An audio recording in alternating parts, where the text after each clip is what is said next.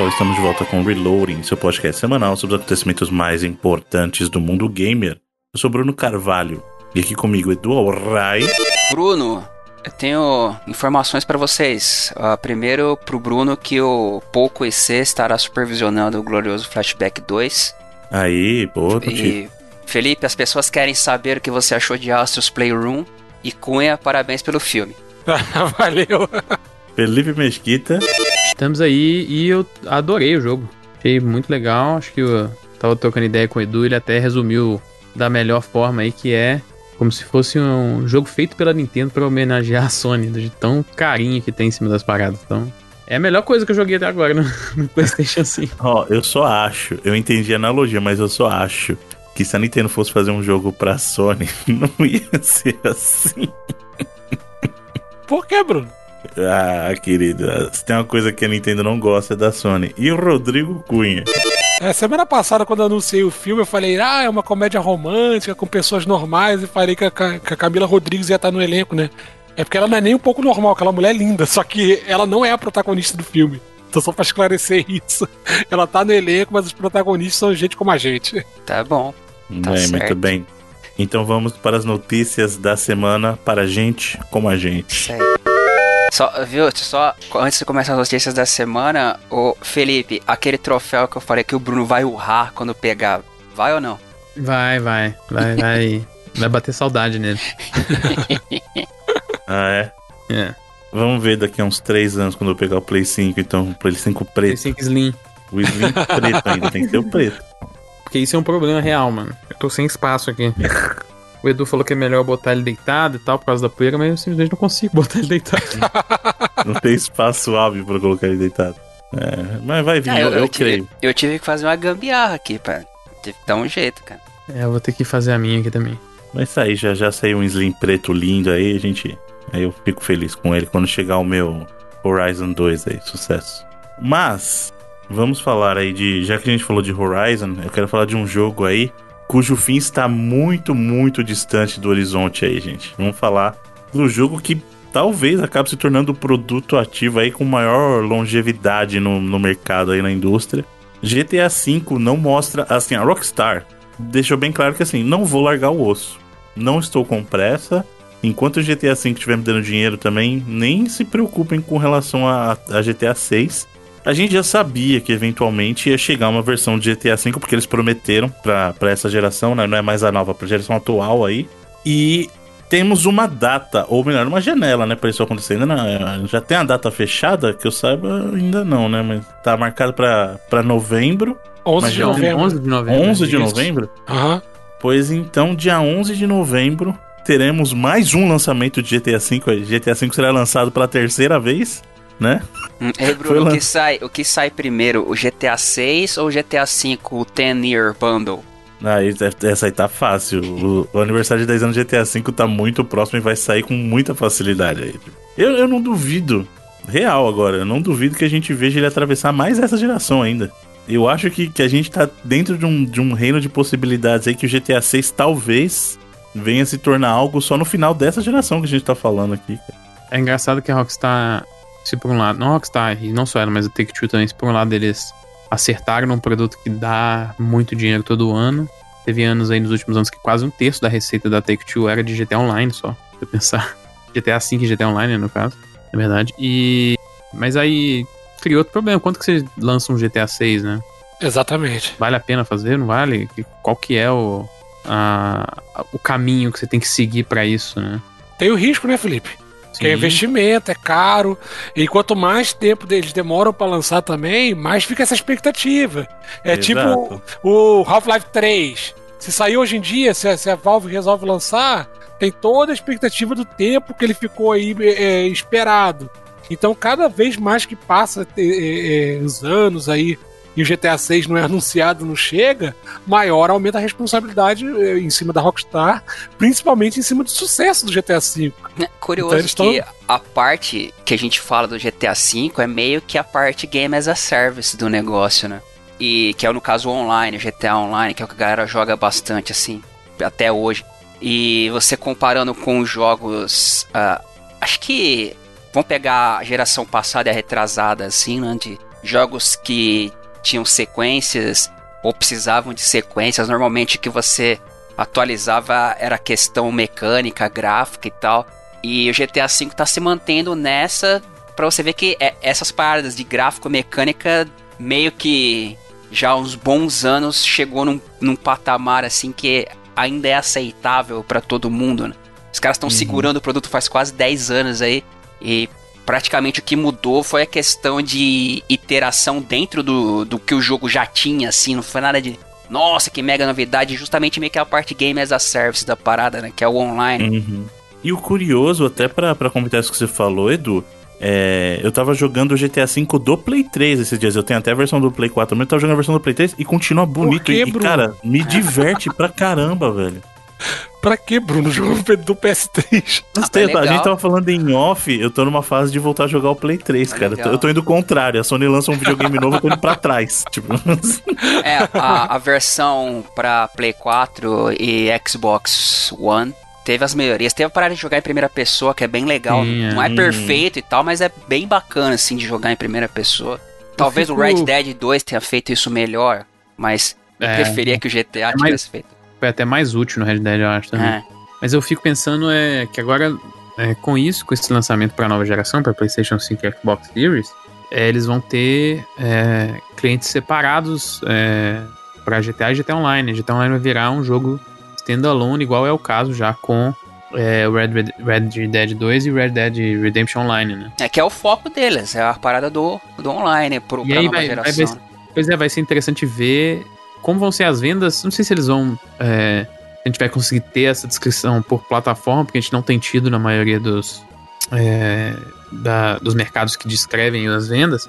Mas se vai continuar vendendo a campanha separada do online, sabe? Pra, aí que finalmente vai dar pra ter uma noção de, tipo, de quais pessoas. Quantas pessoas estariam comprando por causa da campanha, quantas pessoas estariam comprando por causa do online, que é quem mais contribui com receita, né? É, e uma coisa que eu não eu olhei nos press releases e não vi é que eles não mencionam nenhum upgrade gratuito. Então imagino que realmente não vai ter. É, por exemplo, se você já tem no, Apesar que né, o GTA Online foi confirmado que inicialmente, pelo menos, ele vai ser gratuito, né? É, pro, só pra PlayStation, PlayStation Plus. Né? Só pra assinante da PlayStation Plus, é. Mas aí é um acordo, né? De que a Sony fechou com eles, não é? é por exemplo, não tem nenhum indício que eu vi que a, quem tem no PlayStation 4 ou no Xbox One teria um upgrade gratuito do jogo para a próxima geração. Seria bizarro, porque aí, teoricamente, pessoas. Alguém aí vai comprar esse jogo três vezes, né? Eu não duvido, porque, lembrando, o upgrade do Play 3 e Play 4 não foi gratuito. Então não por que, que eles fariam, Mas, né? É, porque não tem retro, né? Por exemplo, eu consigo jogar o, o GTA V no meu PlayStation 5 aqui agora, né? Só que ah, mas nesse, de Play 4, né? Nessa linha de pensamento do Xbox One também seria, mas ainda Consegue, assim... então. É isso que eu tô falando, é exatamente. Esses... É... é porque a gente tem visto vários upgrades que são gratuitos de third parties aí. Sim, entendeu? sim. Não, mas eu tô dizendo que, por exemplo, no caso da Rockstar, eu acho que isso nunca cogitou a cabeça dela. Você pode jogar retro, beleza, problema seu, eu vou vender uma versão nova para você. Por isso que eu dei o exemplo da Microsoft, porque na Microsoft eu poderia jogar o meu GTA V no Xbox Play One na versão do 360, entendeu? Sim, é, Play 360. Aí. Muita gente tem feito update, patch, pra questão de resolução e e destrancar FPS, né? Ou travar em 60 e tal. É que aí não é um porte cheio de melhorias, é, mas é uma coisa é mais É meio simples, que um né? tweaking, assim, da, da parada. É tipo soltando as é correntes. Um patch, né? É um é. patch, é. Soltando as amarras que ele tem ao console velho. Né? É, tipo isso. E a, a maioria não que... cobra. Sim, então tem jogos que é, às vezes as versões de disco vêm sem os patches, e aí, por exemplo, tem jogos que foram patchados ao longo do tempo para travar um frame rate, porque tinha frame rate, frame rate liberado e nos consoles antigos causava com um frame rate super instável, e aí eles lançaram patches para vamos locar em 30 aqui. É, o Last Guardian lá. É, e aí ele roda em 60 FPS, mas só se for a versão do disco. Sem né? patch. Exato, então é meio que. Alguns desses updates que a gente tá vendo são meio que pra desamarrar os jogos dos consoles antigos mesmo. A gente acabou de ter a do Last of Us, e é um muito bizarro porque você pode mudar no menu no pause ali. Você dá o pause e você muda, 30 ou 60. Você consegue ver muito rápido a diferença de um pro outro. Uhum. Hum. É que pra jogabilidade do Last of Us não influencia tanto, mas é, é sempre legal. Isso é muito. Eu fiquei de cara. Eu realmente não. Porque eu não tenho muita experiência de jogar em 60 FPS, né? Porque no, no videogame não tem tanto assim. Hum. Mas no primeiro já não tinha isso? Eu lembro que o, o remaster do primeiro já tinha. 60, é, o remaster é 60. Você tem é, Dark Souls 3 aí, Felipe? Não, não tem. É. Eu falei pra você fazer a experiência, você jogar um pouco de Bloodborne, depois jogar o Dark Souls 3. Parece que. Tá ruim, né? Parece que tá pinta, aceleradinho assim, saca? Não, o Last of Us é isso. É, eu fiquei impressionado. Eu tô até com medo. Eu tava falando com a galera do, do grupo dos nossos ouvintes lá. Eu tô com medo de virar os caras chatos, tá ligado? De, ah, não, esse jogo aqui não roda em 60. Eu não- Ah, cara, Tem mas. É, muita diferença, mano. é, bizarro. é, é foda depois que você. Principalmente se for jogo de, de ação, assim, que exige. Tem um- jogos ainda que são, né? Por exemplo, os Dooms todos foram 60, né? É. Então tem jogos que conseguem sacrificar um pouco de resolução pra poder e de qualidade de imagem pra poder bater 60 e tal. Não, o cara que falar que não tem diferença tá de sacanagem. É, assim, às vezes a pessoa não percebe, mas, por exemplo, nesse caso do Last of Us, que você pode mudar na hora que você dá um pause ali, então você consegue. Tô jogando em 30, você dá um pause, Parece 3 que fica segundos em- depois você tá jogando em 60. Parece que fica em câmera lenta a parada, né? Então, é muito. tá. Você faz isso no, No- Demon Souls. O Demon Souls tem o modo cinemático, que é travado a 30, e o modo certo, que é o performance, né? Você muda, cara, parece que fala: caraca, o, o console não tá aguentando rodar o jogo, dá a impressão, assim. Eu, eu acho engraçado que assim, eu. é, o, por isso que eu citei do 1, porque eu lembro de ter feito isso no 1 na época, no remaster do Play 4 mesmo ainda. Do 2 eu não sei porque eu não tenho Play 5. Mas a impressão que eu tinha quando eu rodava o jogo a 60 é que nas partes em que não tá acontecendo ação, pra mim parecia que eu tava assistindo aquele teatro do. Eu já falei isso, já, da cultura. Lembra aquele teatro de faz de contas da cultura? Hum. Tipo, fica tudo muito exagerado, a aparência fica estranha, sabe? Tipo, vocês, caras tão. tá, tá alguma coisa errada aqui. Fica muito, tipo, fica muito. Eu não sei explicar, cara. A plástica do negócio fica muito estranha. Tipo, fala assim, as pessoas não se movem assim, mano. Não é possível.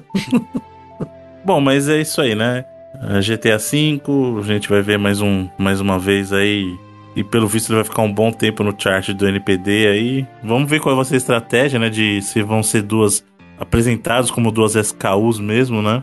Será que eles vão conseguir duas posições no NPD? Já pensou? Caraca, Aí é, com o jogo de 2013. porra. Exato, já É pensou? Que tipo, tipo aquela galera que coloca cinco músicas no top 10 da Billboard, assim, né? De uma Pois vez é. só, assim.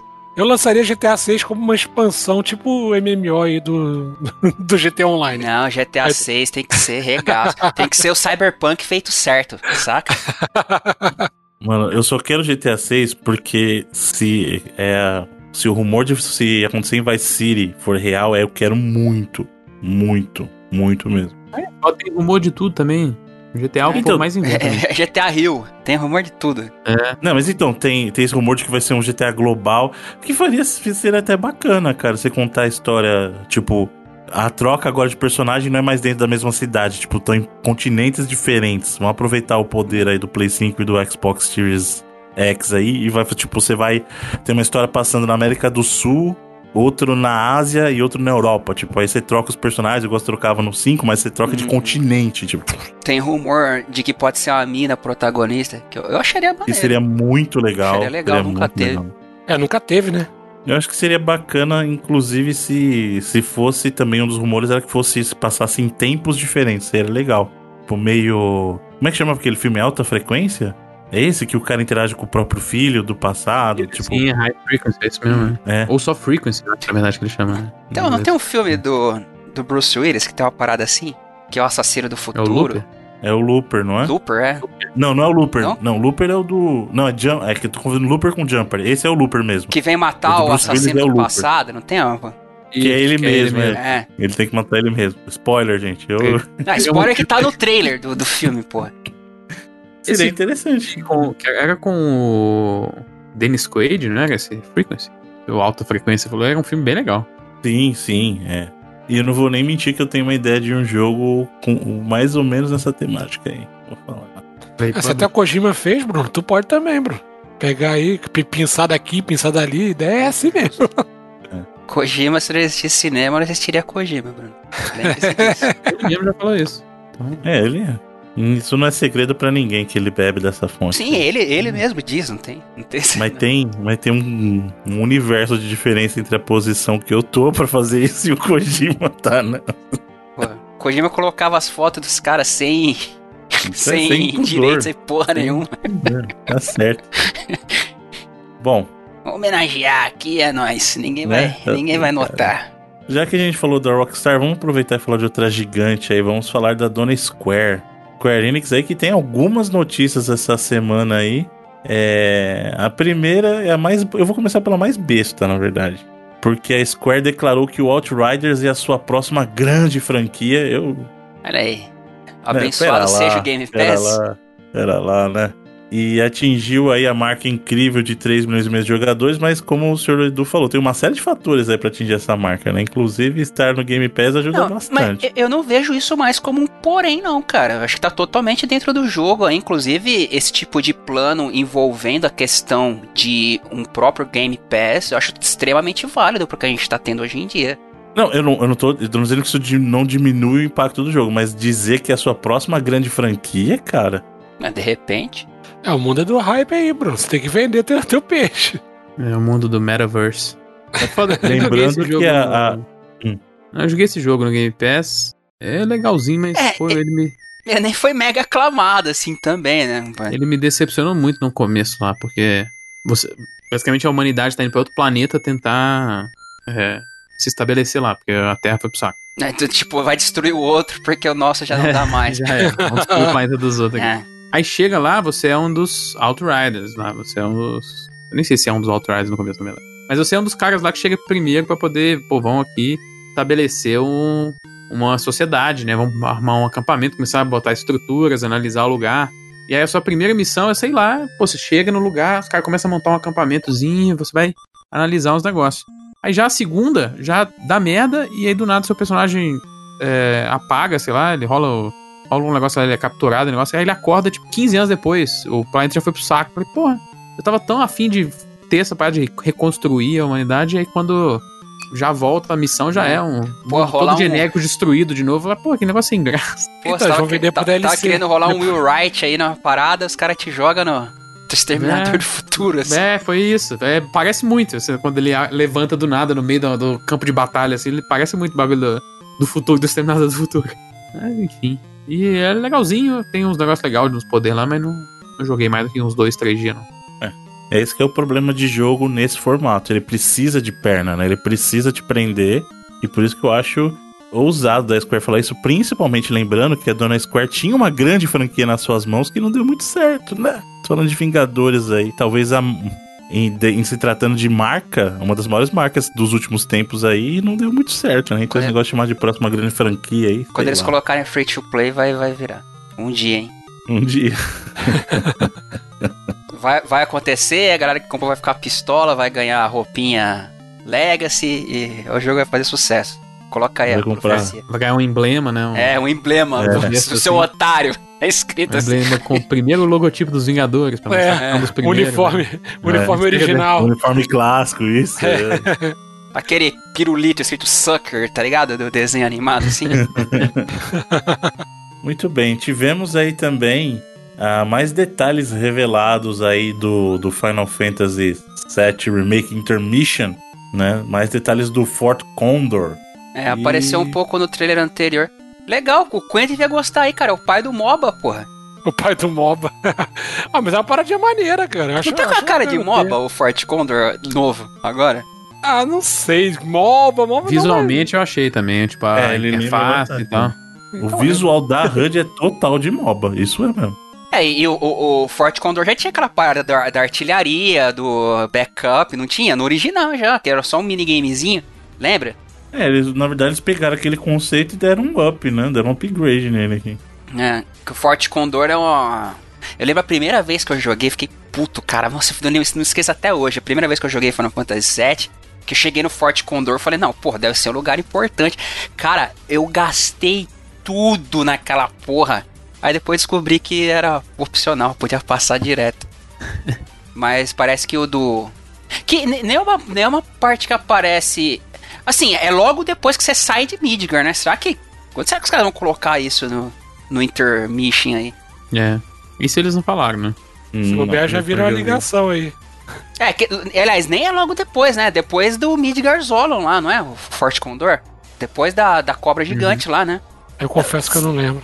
Se bem que o final, não vou entrar em detalhes, mas assim, o final do, do remake, o capítulo 1, ele deixa bem claro, inclusive em letras garrafais, de que as coisas dali pra frente serão bem diferentes, né? É tipo Matrix, assim. É, então não, acho que eles vão se prender muito. Olha, isso aqui aconteceu nesse ponto da história, né? Até porque, como eu falei, ali, ali, ali nós temos personagens que estão muito cientes de que aquilo já não deveria mais estar acontecendo daquele jeito, né? Até porque muita coisa eles já puxaram, porque o pessoal sempre fala, ah, a mídia era só 5 horas, era só 7 horas. Mas tem muita coisa no remake que eles puxaram lá da frente já e, e mudaram, né? Eles deram, é é um remake mesmo. Uhum. Dá pra dizer até que é uma reimaginação, né? Não é só um remake, então. Eu, eu, inclusive, acho que vai ser muito bonitinho o final, o final mesmo. Não, não o final, mas em algum momento do- dos capítulos aí, de sei lá quantos vamos ter pra frente, o Sephiroth e. e aí eles vão olhar pra câmera assim, dar uma piscadinha. tipo, quebrando a quarta barreira, assim, ó. Fazer o É. pezinho do Didi assim. Né? Tipo, eles vão falar assim, gente, aqui, ó. Dá uma olhadinha aqui que tive que quebrar a quarta barreira, tá vendo? Ó, Obrigado por terem pagado. Não, mas aí, É, eu, é eu isso. acho, eu acho que os, cara, os caras vão dar uma, uma mó basada aí no, no Forte Condor, hein? Me parece. Me dá essa impressão. Aí você acha que vai virar depois um. Standalone? um Não, não, acho que já, a partir daí já é muita coisa, mas eu acho que vai, vai ser um minigame mais incrementado pelo que mostrar. Depois gira, depois gira jogo de celular. É, Standalone. Bem. E mais uma notícia aí da Square, na verdade de Final Fantasy mesmo, que é o, o anúncio da aposentadoria do Hashimoto, né? Ele que foi produtor de diversas franquias aí é, da Square e mais especificamente ultimamente tem trabalhado nas marcas é, relacionadas ou nos produtos relacionados ao Final Fantasy, né? Então é, que é um cara que a gente não, não ouve falar muito, porque é normalmente... porque é produtor, É, né? normalmente os caras que a gente tem informação é a galera mais das decisões criativas, assim, né? Uhum.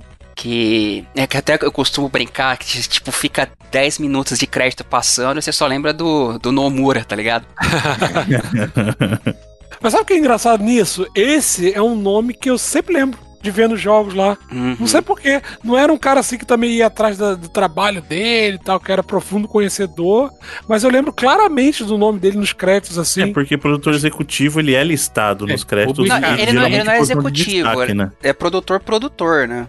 Não, então Ele- em alguns títulos ele é executivo também, né? É. Que executivo é um nome bonitinho pra quem bota dinheiro na parada. sabe? Exato, mas é isso, cara. O produtor executivo é o cara que decide se, olha, comercialmente faz sentido ou não, se vai botar grana ou não, né?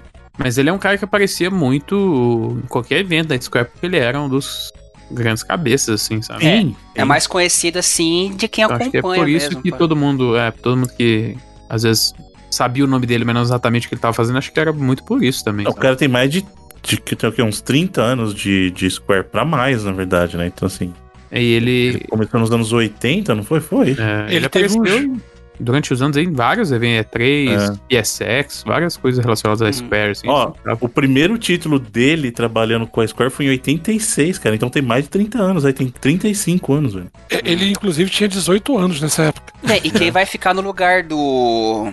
É o, é o glorioso Yoshinori Kitase. Yoshinori Kitase, cara, que é, porra, é um dos maiores nomes dos Final Fantasy aí já há muitos anos já. Exato. Sim. Ele foi diretor do 8, né? Do 6. E é um dos. É, Acho que do produtores 7 também, se eu não me remake engano. É, do 7 também. É.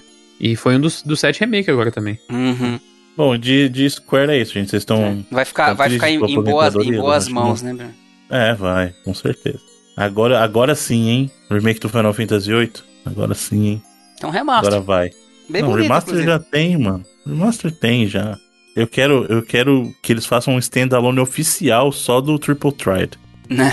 tipo, quase 30 anos depois, né, vai fazer. Porra, aí sim, mano. Bom, vamos sair então da, da Dona Square, que a gente citou inclusive os Vingadores. Vamos pra concorrência aqui. Vamos falar da Dona Warner Bros. aí, que tem notícias quentes essa semana que podem sim vir a impactar o nosso meio querido de diversão aí, cara. Porque a divisão.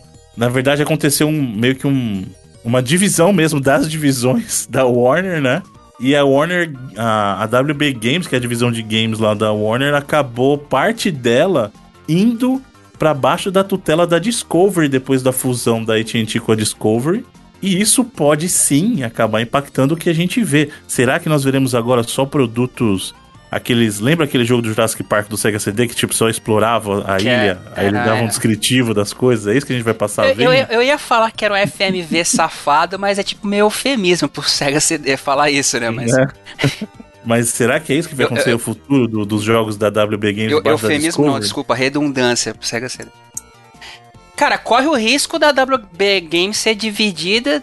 Ah, já há um bom tempo que a gente tá ouvindo rumores, né? De ah, que eles vão colocar à venda, ah, não vão mais colocar à venda, ah, não sei quem quer comprar.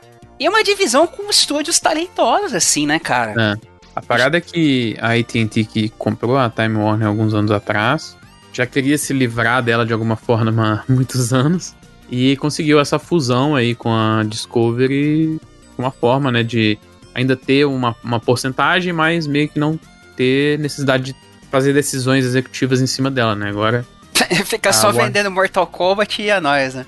É, e não se sabe com, é, porque nessa fusão foi o que eles falaram. Algumas subsidiárias da. Algumas partes. Não, não foi nem subsidiárias, falaram que algumas partes do negócio da WB Interactive Entertainment vão ficar com a ATT e outras partes vão para esse novo conglomerado da fusão. Mas não se sabe quais são ainda, né? Ainda não se tem é, exatamente uma descrição de quais estúdios ou quais negócios. Pode ser que sejam só negócios de, da área de, de mobile, sabe? Eles ainda realmente não. é, não deram essa, essa descrição, mas não sei, pode ser que até é, que algum fique com eles para eles tentarem uma venda, né? Porque é, eles têm propriedades fora da Warner, aí, são propriedades da mídia, como o Edu falou, para Mortal Kombat, né? Pode ser que seja um, um asset interessante para venda, já que eles estão com o tempo aí vendendo vários negócios para poder pagar dívidas mesmo. Próprio Crunchyroll, acho que foi um desses, né? Do- dos assets que eles acabaram vendendo aí. É, mas é, é curioso, né, que no- nessa fusão de, de dois conglomerados de mídia, onde a galera tá olhando mais pra televisão e filmes, quem pode ser mais afetado, na verdade, é a divisão de videogame da empresa. Você pega a, a- o- os, digamos, que a, se volta mais os olhos, né? Tipo a, a Rocksteady, a Monolith, que tá parada aí faz anos, a gente não sabe o que, que se tá Sim. fazendo alguma coisa ou não. A NetherRealm, a NetherRealm acho que tá safe nessa, cara, né? Porque alguma coisa eles se arranjam aí mesmo, que foi o... É, se ela for vendida, ela é uma das com certeza mais valorizadas. É. Aí, porque Mortal Sim. Kombat veio numa crescente muito grande nas últimas gerações. Aí. O 11 e o 10 foram sucessos enormes. Então, é, e agora ainda mais que pô, anunciou aí que vai ter é, série animada de Injustice, né? Uhum. Então os caras estão com uma bela de uma moral aí. A TT Games também, acho que Lego vende bem. Vende bem. É, Cara, será que a gente tá olhando pra um futuro em que a vontade do Ed Boon se concretize, cara? Assumindo que a, que a NetherRealm vá pra venda com a propriedade do Mortal Kombat. A Capcom adquira. Será que a gente vai ver efetivamente um Street Fighter versus Mortal Kombat?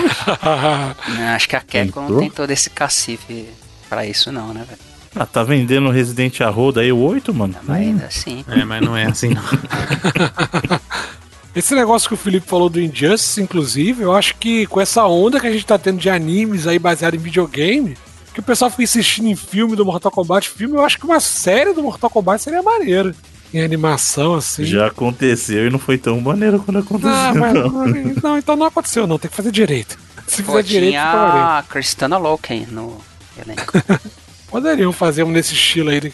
Tem Castlevania. Ó, eu não assisti o filme novo ainda, mas tem gente Eu que diz que o filme novo tá fazendo os antigos parecerem melhores, inclusive o próprio Annihilation, que eu Ah, acho a muito galera difícil. exagera pra caceta também, né, velho? Ah, eu também não vi ainda, então. É, eu não vi ainda também não, mas... É aquilo, eu, eu li as para... O, o- um é, é o... Como é que é o personagem lá do Dog Walker lá, que era o...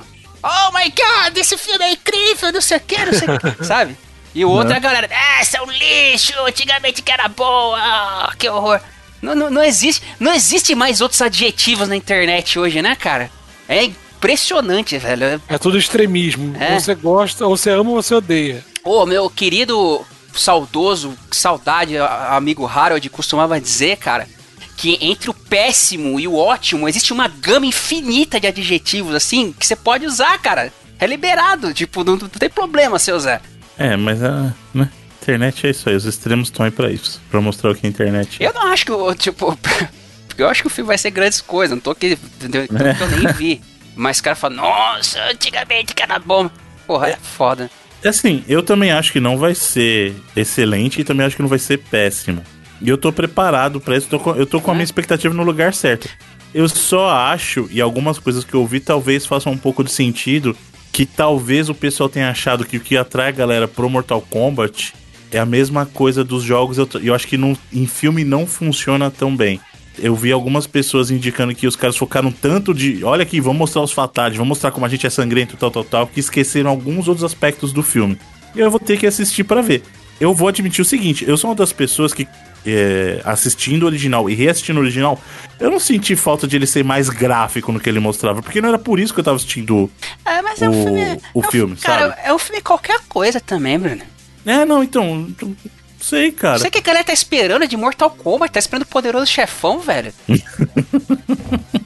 Mas enfim, o- vocês comentaram aí, eh, Injustice vai ter eh, meio que, entre Série aspas, animada, aí né? vazou paralelamente lá no press release do o longo Halloween parte 2 do Batman, que vai ter um- dos bônus do, do, do Blu-ray, vai ser um trailer do, da animação do Injustice. Injustice que é bem boa a história, né, velho? É uma parada tanto a da NetherRealm começou no jogo, depois partiu pra quadrinho. No e- quadrinho, né? Uhum. e o 2 E é eu não, eu cheguei a jogar até hoje. O- E tinha uns rumores que ia rolar até um 3, né? Que esfriou, nunca mais ninguém falou nada ainda. De Injustice, o 2 ainda não joguei. Eu joguei o primeiro do começo ao fim e eu achava a história muito boa. Deu uma, já dei uma lida nos quadrinhos, achei a história maneira. É algo que. é Um universo para. Ah, outra que eu não vi também, o Snyder Cut lá diz que dá uma a- a aprofundada mais lá no, na parte que é inspirada em Injustice, tá ligado? Que, que tem uma certa Eu inspiração. não vi. Eu também não vi, então. Mas mas é Superman puto ali? Tem? Pô, no original já tinha, pô. No Liga da Justiça, o flashback do Batman lá. Ah, não, mas ali não. né. Ou era no Batman vs Superman, o flashback? Não lembro. Mas enfim, Justice, é, mais Justice é próximo boa. do Justice- É. Desculpa, você falar? Eu só falei que a única coisa que eu lembro do Superman puto é aquela cena lá quando revivem ele, que ele vai pra lá, quer quebrar a perna do, do Flash, dá um socão no Batman. Bem. Eu não lembro se, assim. se o flashback é no Batman vs Superman ou no Liga da Justiça, mas tem aquele flashback do Batman lá, que ele tá atirando no- nos bichos, aí vem o Superman putaço atrás dele e tal, não tem? Arranca a máscara, tudo. É no BVS, é, É? no BVS. Mas eu achei Injustice uma história maneira. Dá pra fazer um universo paralelo aí, interessante. Daria até uma série, acho que uma animação é até pouco. Falando em injustiça, o pessoal que tava aguardando aí, é, muito ansioso pelo Starfield, algumas pessoas vão ficar meio desapontadas aí, vão gritar que foi falta, porque segundo informações aí, de novo, isso aqui são rumores, não aceitem isso como informação confirmada. Starfield poderia se tornar um exclusivo do Xbox aí e para PC, né? O que faz assim, sentido pela grana que a, que a Microsoft pagou, mas muita gente vai ficar pé da vida aí. E o que também não quer dizer nada por enquanto, que como falei, é rumor. Mas eu acho que faria completo sentido de ser pelo menos um exclusivo temporário aí. Lançando no Game Pass, por exemplo. É, é um jogo que provavelmente não vai sair no Tão próximo ano. cedo, né? Então, é, não é nada chocante, não, que a Microsoft tenha planos de pegar conteúdos que ela pagou 7 bilhões de dólares por ele vai poder é, transformar exclusivo da sua plataforma, né? A gente tinha muito. é, muita gente tinha a impressão que o jogo tinha sido até anunciado para outras plataformas antes, mas verdade. não foi anunciado pra nada. A gente Pra viu um nada. teaser, não viu nada, né? Eu fui atrás lá dos press release e não tem nenhuma plataforma nele, então tecnicamente ele nunca foi anunciado para nenhuma plataforma, então Então, não teria nenhum, nem, nenhum o problema teaser de até gentil, eu de... tive o título, malemada. É, basi- É. basicamente. Então, assim, é, eu também, eu sempre tive do campo que eu achava possível a Microsoft querer fazer, de fato fazer os jogos da Bethesda serem exclusivos e as coisas estão indicando que é o que vai acontecer. Então, a, a parada é acostumar com esse futuro aí, né? E outra, não adianta a galera querer reclamar, porque assim, é, hoje é, a Bethesda é um, digamos assim, um produto Microsoft, né? Uma marca Microsoft. Então não, não, não existe falta nisso. É, Foi uma, ah, foi uma transação comercial. É óbvio que eu entendo que fãs PlayStation vão ficar um pouco desapontados com isso, mas é a mesma coisa Que a Sony, a, a gente não vive elogiando a Sony pelos first party dela. Não, faz ela todo não- sentido. Talvez o que tenha Exatamente. deixado a galera mais bolada é que normalmente a, a mentalidade da Microsoft com relação a isso é diferente, mas eu acho Não, mas e de novo, isso aqui é um rumor. Isso não É. quer dizer que, por exemplo, o jogo não venha sair no PlayStation. Pode ser que seja um exclusivo temporário. Essas Pode coisas, acontecer. essas coisas pode ser que, por exemplo, hoje não tem nenhum plano de lançar no PlayStation, mas vai que daqui a alguns anos, sabe, a Microsoft olha lá e fala, mano, a gente adquiriu todos os usuários que a gente adquiriria pro Game Pass é, usando o Starfield como propaganda. Quem sabe a gente, ei, se chegar, com certeza a Bethesda chegou a fazer algum trabalho em versões de, é, de PlayStation nesse jogo, porque o jogo tá sendo feito há um tempinho, né? Não Sim, o Todd Howard falou na E3 que tava fazendo o jogo pra nova geração já faz três anos, já lembra, né? Quando É. mostrou. Acho que eles não estavam trabalhando de forma muito significativa, mas alguma coisa eles deviam ter. Então.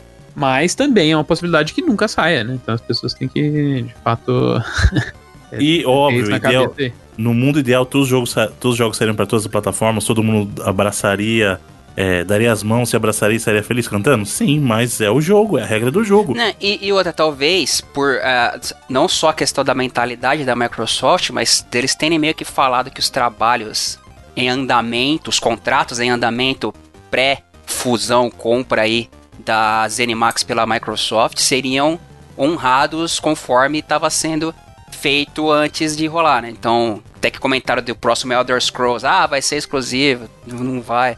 Então, Ou mas pro- acho que o ponto principal do Starfield é justamente o que a gente comentou antes. Não existiu promessa de plataforma. É, não tinha, existiu tinha, formalmente. tinha um anúncio do que o jogo estava sendo feito só. Isso, e existia uma expectativa das pessoas, mas nunca foi feito um anúncio formal de olha, essas plataformas X e Y É, terão. talvez que pelo histórico da Bethesda, você suponharia que.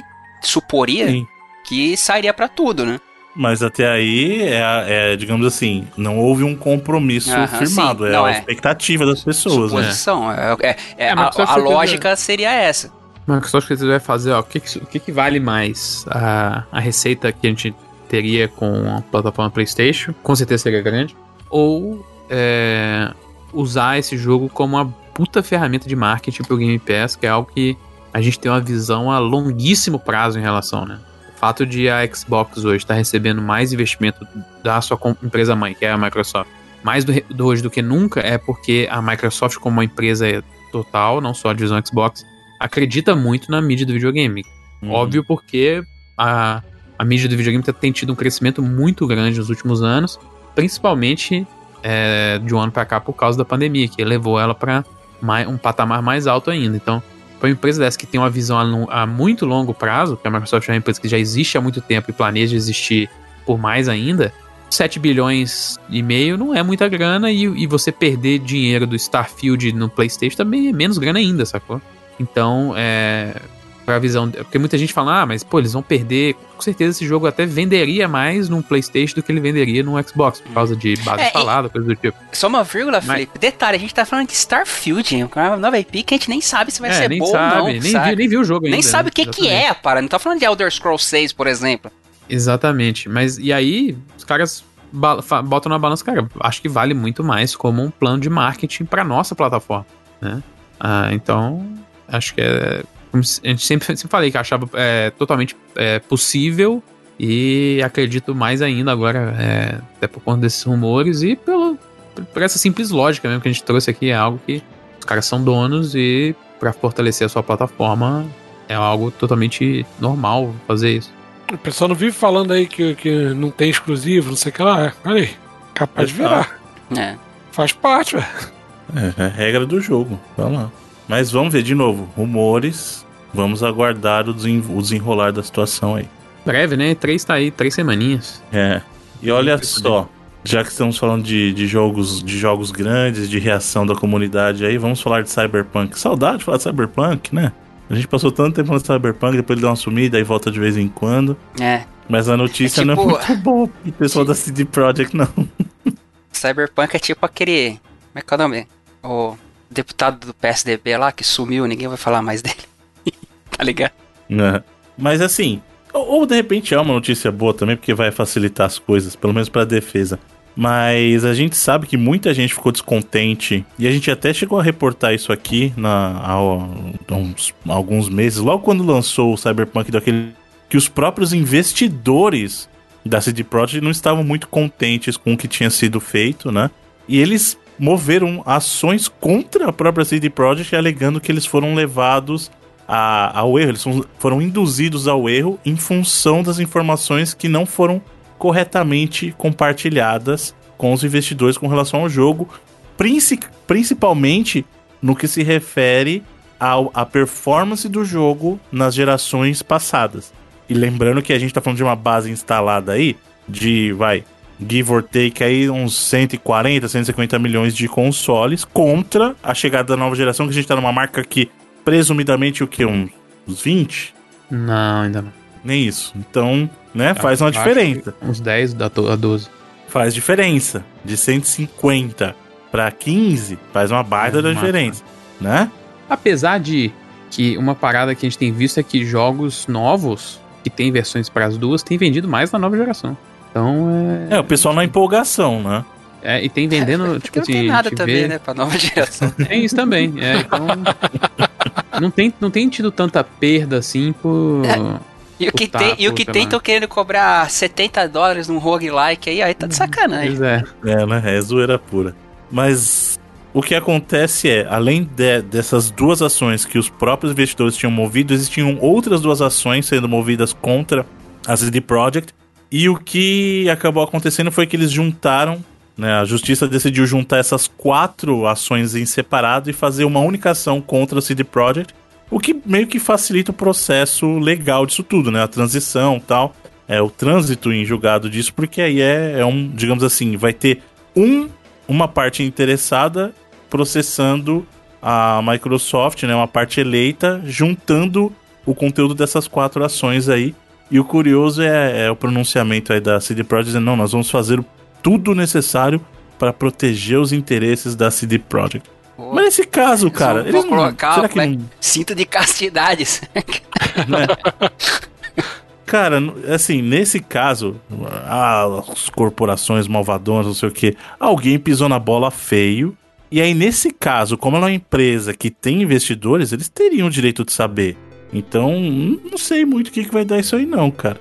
Porque, assim, alguém aí sabia que o jogo tava do jeito que tava. Alguém sabia. E alguém deu o aval para publicar o jogo como tava. Então, pode ser pressão dos próprios investidores? De repente, pode. Pode ser que alguém mentia para os investidores e mentia para o pessoal de dev também? Pode. É isso que a ação vai julgar, né? É, é isso, gente. Nenhum comentário? Vocês estão tristes? Hum, eu tô só querendo saber quanto que vai vir essa versão aí, porque finalmente eu vou jogar. É a versão nova. É só isso que me interessa, na verdade, desse jogo. Eu só quero saber se um dia os carros vão desviar da pedra. e eu quero saber se eu vou encontrar por menos de 59, que foi quando eu encontrei e não comprei ainda. Tá fácil. É, eu acho aí, melhor você começar a comprar aí, porque quando Eu acho que menos, é, menos de 59. a versão da, da nova geração, esse preço vai subir, né? Exato.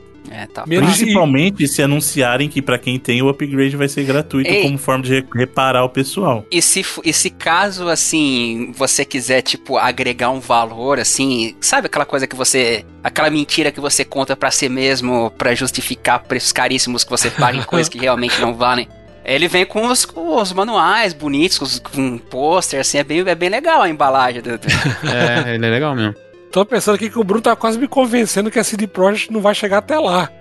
Vai acabar antes, hein, Bruno? Não, não é pra tanto, acho que. É, é, eu, eu achava de verdade, mas depois que o pessoal falou que quase ninguém pediu refund, eu fiquei triste com as pessoas, na verdade. Que isso, Bruno? Ué? Sabe o que, que, vai acontecer? Isso, a mensagem que a gente manda pra indústria é, cara, tudo bem. Lança os jogos incompletos aí, ferra não, a gente, mas tá Não, acho bem. que Cyberpunk é, foi meio que um ponto fora da curva aí, cara, porque é, foi um hype muito grande que, que criaram em volta, muito marketing. A CD Projekt é muita moral, então. É, mas é. E aqui o meu tudo bem vai uma crítica pra, pra galera aí. Nintendistas, cuidado. E lá vem. Não, o que eu quero Cuidado. dizer, viu, Bruno? O que eu quero dizer hum. é que caso alguém vá nessa e falar, ah, os caras fizeram não dá nada, eu acho que não é qualquer um que teria, entre aspas, a mesma complacência que tiveram com a CD Projekt nesse lançamento do Cyberpunk. É, a CD que agradeça muito ao Witcher 3. Todo dia eles têm que ajoelhar na frente do Geralt lá. É. Né? Falar, Geralt, querido, obrigado. Você salvou a nossa empresa. Porque é em função da benesse das pessoas para contigo que nós ainda estamos aqui. É, em breve vai sair versão da nova geração. Tem um, um uns papos rolando aí que os caras utilizaram até trabalho de mod HD que fã fez. Os caras, tipo, apro não, não, aproveitaram, mas entraram em contato para utilizar o, o, que os caras fizeram, né? sabe? Esses mods de, de internet. Eu acho isso legal, Packs cara. em HD e tal que tem pra Witcher 3. Eu acho que mais empresas, inclusive, inclusive deveriam fazer. Chegar essa galera modder do PC e tal e ver, cara, gostei do teu mod, ele agrega pro jogo, toma uma grana e dá licença pra gente usar. Aí os caras falam assim: ah, mas o jogo é deles, eles poderiam pegar tudo de graça. Sim, mas eu acho muito mais honesto quando você reconhece o trabalho do cara. Igual fizeram lá com o cara do GTA que deram 10 mil dólares pra ele lá. Do cara do bug lá. Corrigiu do... a performance lá do GTA V. E é um incentivo também, né, Bruno? Sim, sim. Eu é marketing, é tudo. Eu acho isso super legal. Porra. Agora, por que, que eu citei a dona Nintendo e os queridos nintendistas que todo mundo gosta de passar um pano às vezes, né? E a gente sabe que a Nintendo faz jogos maravilhosos, maravilhosos, faz coisas maravilhosas. O Switch é um, um conceito maravilhoso e uma entrega desse conceito maravilhosa. Mas a Nintendo às vezes tem umas ideias, cara. É... E eu vou deixar bem claro que eu fui um dos caras, inclusive, que criticou lá no Breath of the Wild quando ele, o, tinha algum conteúdo lá de fast travel. É, a motinha tá. Que você podia chamar a motinha lá, tá atrás de DLC, que é uma coisa que é um absurdo, mas tudo bem. E a Nintendo elevou. E aí eu quero deixar bem claro que a gente mete a lenha em todo mundo. Por exemplo, todo mundo já me ouviu aqui descer a lenha na dona Capcom por causa do formato de venda de jogos deles. Que lança o Street Fighter capado e depois fica vendendo com o personagem via DLC. E todo mundo já criticava isso desde a geração anterior, nem, acho que nem da passada, retrasada. Que o que eles faziam era vender uma key de 100k para você para liberar o conteúdo que já tava no disco. Até a gente já superou. Só que eu acho que a Nintendo trouxe isso para um novo patamar. que é o seguinte: o, o remake do Skyward Sword vai trazer uma feature que é uma coisa que geralmente você vê em jogo sendo lançado através de patch, que é, é a habilidade e qualidade de vida, essa melhoria do jogo, melhoria de qualidade de vida. Só que ele tá amarrado ao amiibo da Zelda, cara. Ou seja, para você ter acesso a essa feature que tudo bem, ah, eu posso terminar o jogo sem? Pode, não, claro, já, não tem já, já tem, já tem um no original, só que ele é meio limitado, assim. O, que eles é, você só pode fazer a partir de save point, na verdade. É, eles vão expandir. Eles vão expandir o fast travel nessa nova versão, só que é isso que você falou, eles vão prender atrás do amiibo, né? Porque para quem não sabe, o amiibo ele não é só um bonequinho, ele tem um NFC um lá NFC. que uhum. é, destrava funções em determinados jogos, né? Você e bota... aí a polêmica da vez é que isso, essa de, feature... isso desde o Wii U, tá? Desde Sim, sim. Essa feature deixaria de ser algo cosmético, algo que agregaria a experiência de outras pessoas para prejudicar quem não tem. Isso aí é questionável também. Como eu falei, você pode terminar o jogo sem essa feature. Existe um fast travel, só que o fast travel normal você acessa de lugares específicos no Skyward Sword. Essa feature agora, você poderia usar é, o fast travel qualquer momento do jogo só colocando, aproximando lá o seu, o seu amiibo do NFC do Switch. É, eu não sei, eu não entendi se eles vão travar todo o Fast Travel ou só é. Não, é, não, é só essa função específica. Essa o Fast nova. Travel ainda existe, normal do jogo, só que é em locais específicos. É, e essa função de qualquer lugar é exclusivo do, do amiibo da, da Zelda. É que é meio sacanagem. E aí a polêmica é essa. Tem muita gente questionando que, caramba, Nintendo, tipo, isso, é, isso é o tipo de coisa que melhoraria a experiência do jogador como um todo e esconder isso atrás de um, de um NFC é, do, do Amiibo é ruim. Tem gente questionando, na verdade, que os, os Amiibos não justificavam a existência do NFC porque as coisas que você ganhava não valiam nada. E aí a gente tá numa situação que o pessoal tá, tá brigando por isso. Eu não ligo, porque eu, se, eu for jogar, se eu for jogar Skyward Sword, eu vou jogar a versão que eu tenho, que é a do Wii. Não vou me preocupar em pegar a versão do Switch. Hum, então é um amigo, não, não é um compraria muito, muito bonitinho, diga-se de passagem. Sim. A Zelda sim. e o passarão gigante lá. Mas eu acho que os dois lados têm seu ponto, assim. Eu só não acho que a galera que tá defendendo a Nintendo a ferro e fogo, a única coisa que eu digo é cuidado. Cuidado, porque é, Bruno, a gente tá. O Bruno, o Bruno e o, os amigos imaginam que você vê com essa a, multidão com tochas assim defendendo a Nintendo. Não, mas é que assim, atitudes assim podem levar as coisas, podem levar a coisas maiores e querendo ou não, algumas pessoas que estão dizendo que isso é uma atitude anticonsumidor tem alguma razão no que eles estão é, falando. Meio, é um meio que um paywall aí, achei meio sacanagem. Entendeu? Então é, é complicado. Mas eu quero ouvir do senhor Felipe, porque ele tá quietinho, porque ele é- quando ele tá muito quietinho, eu sei que ele vai vir na lenha em mim. Fala. Não, Felipe, não, eu concordo com você. É um movimento terrível da Nintendo. Mais um, inclusive. Porque assim, a gente vê muitos jogos que recebem patch de, de que a gente chama de melhorias de qualidade de vida, né? Então assim, ah, é uma feature que tava fal- faltando, em vez de eles colocarem isso É uma atrás de das uma maiores razões pra você trazer jogos antigos. Exato. Facilitar acessos e melhorar a experiência, sabe? Exatamente. E é esse o ponto. A Nintendo tá trazendo um jogo que já é da geração. A gente tá falando de geração, o quê? Duas gerações pra trás, Uhum. né? Um jogo de duas gerações pra trás. Até aí tudo bem. A Nintendo é conhecidíssima por fazer isso. Tipo, o que a gente mais tá vendo no Switch é. E não no- só no Switch, o 3DS teve muito. O próprio Wii teve. O próprio Wii U teve, né? Então, assim, não é novidade pra Nintendo isso. Mas um ponto importante que o Felipe falou é isso. As pessoas esperam que esses jogos, em suas versões remasterizadas ou remake, tenham melhorias. E aí você esconder uma melhoria atrás de uma barreira paga, que é, que é tipo um absurdo, cara. Uma Aí- barreira que tem outros problemas ainda, que geralmente amiibos esgotam, né? Não tem acesso em Exato. todos os lugares do mundo, então tem vários problemas. Mas aí não me impressiona mais, sabe por quê, Felipe? Aí a gente lembra que a dona Nintendo instituiu os jogos digitais com escassez, né? Com Lembrando do tempo de Mario. vida. Exatamente, vida útil, expira. É, Aí, de um jogo que é dela. Não é que assim, olha, olha, a Nintendo tinha um Sim. contrato aqui. E não é igual música no GTA, por exemplo. Olha, realmente venceu, expirou o contrato que a gente tinha de 10 anos, vamos trocar a trilha sonora. A gente tá da Nintendo lançando produtos dela, de IPs dela, publicados por ela, e diz assim, ah, mas se você não comprar até março aí, já era pra você. Um abraço. O jogo vai. O jogo digitalmente vai deixar de existir. é exatamente esse, isso que eu tava fazendo alusão a mais uma decisão terrível, né? Parece que a Nintendo tá testando as pessoas, assim, ah, quão, quão- até onde vocês aceitam o que a gente faz e a gente Exato. vai é, mas não, isso é uma parada que a Nintendo faz total e. e- e isso, é- eu- isso, de fato, não são amigos imaginários. Eu vejo muita gente que aceita e fala, ah, é isso aí que tem pra hoje mesmo. Exato, e foi por isso que eu falei, cuidado, gente. Cuidado, eu digo, as pessoas que defendem uma empresa ferramente, cuidado. Porque isso vai acabar voltando pra morder você na bunda. Não, não, já morde e as pessoas Já aceitam. morder, é. Vai, vai morder nas duas popas agora, entendeu? Morde, o cara barra, dá uma soprada, passa a mão e fala, ah, é isso aí, é o que tem pra hoje. E de novo, ninguém tá falando que a Nintendo não é maravilhosa. A Nintendo, em termos de, de jogo, de design e desenvolvimento, ela é maravilhosa. É, mas não é uma empresa conhecida por ter muito empresa- carinho pelos admiradores Exatamente. da marca, assim, vamos dizer. Como empresa, a gente sabe que o histórico da Nintendo aí é. Você bota num polo, assim- bota a Microsoft num ponto ou a Nintendo no outro, assim. Pois é, é. E é mesmo assim. Eu já acho que essa versão em HD do Skyward Sword já, já é meio zoada já. Já poderia fazer parte de um collection já. Pois é. Ah, e ele bem lembrado, Rodrigo. A gente tá falando de, um, de uma versão remasterizada de um jogo, um remake, que vai custar 60 dólares. É, full price. Caro Por um- do que o original. Não, e aí você vai comprar o Amiibo, é mais 20 dólares. Olha que legal. Se você quiser ter uma versão completa de um jogo do Wii, você vai ter que comprar. 80, você vai ter que pagar 80 dólares. Eu tô curioso pra ver como é que eles vão. Eu acho que é, Skyward Sword, graficamente, é meio trabalhoso tu fazer uma parada HD nele, né?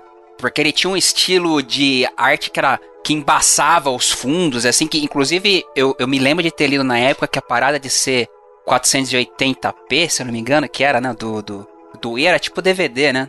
Uhum, 480p. É. É, que meio que contribuía pra essa criação do gráfico. Porque, você lembra que ele era meio. parecia meio que um sonho, assim, dependendo de, de onde você visse as coisas. Ficava, o fundo ficava mais embaçado e tal. Uhum.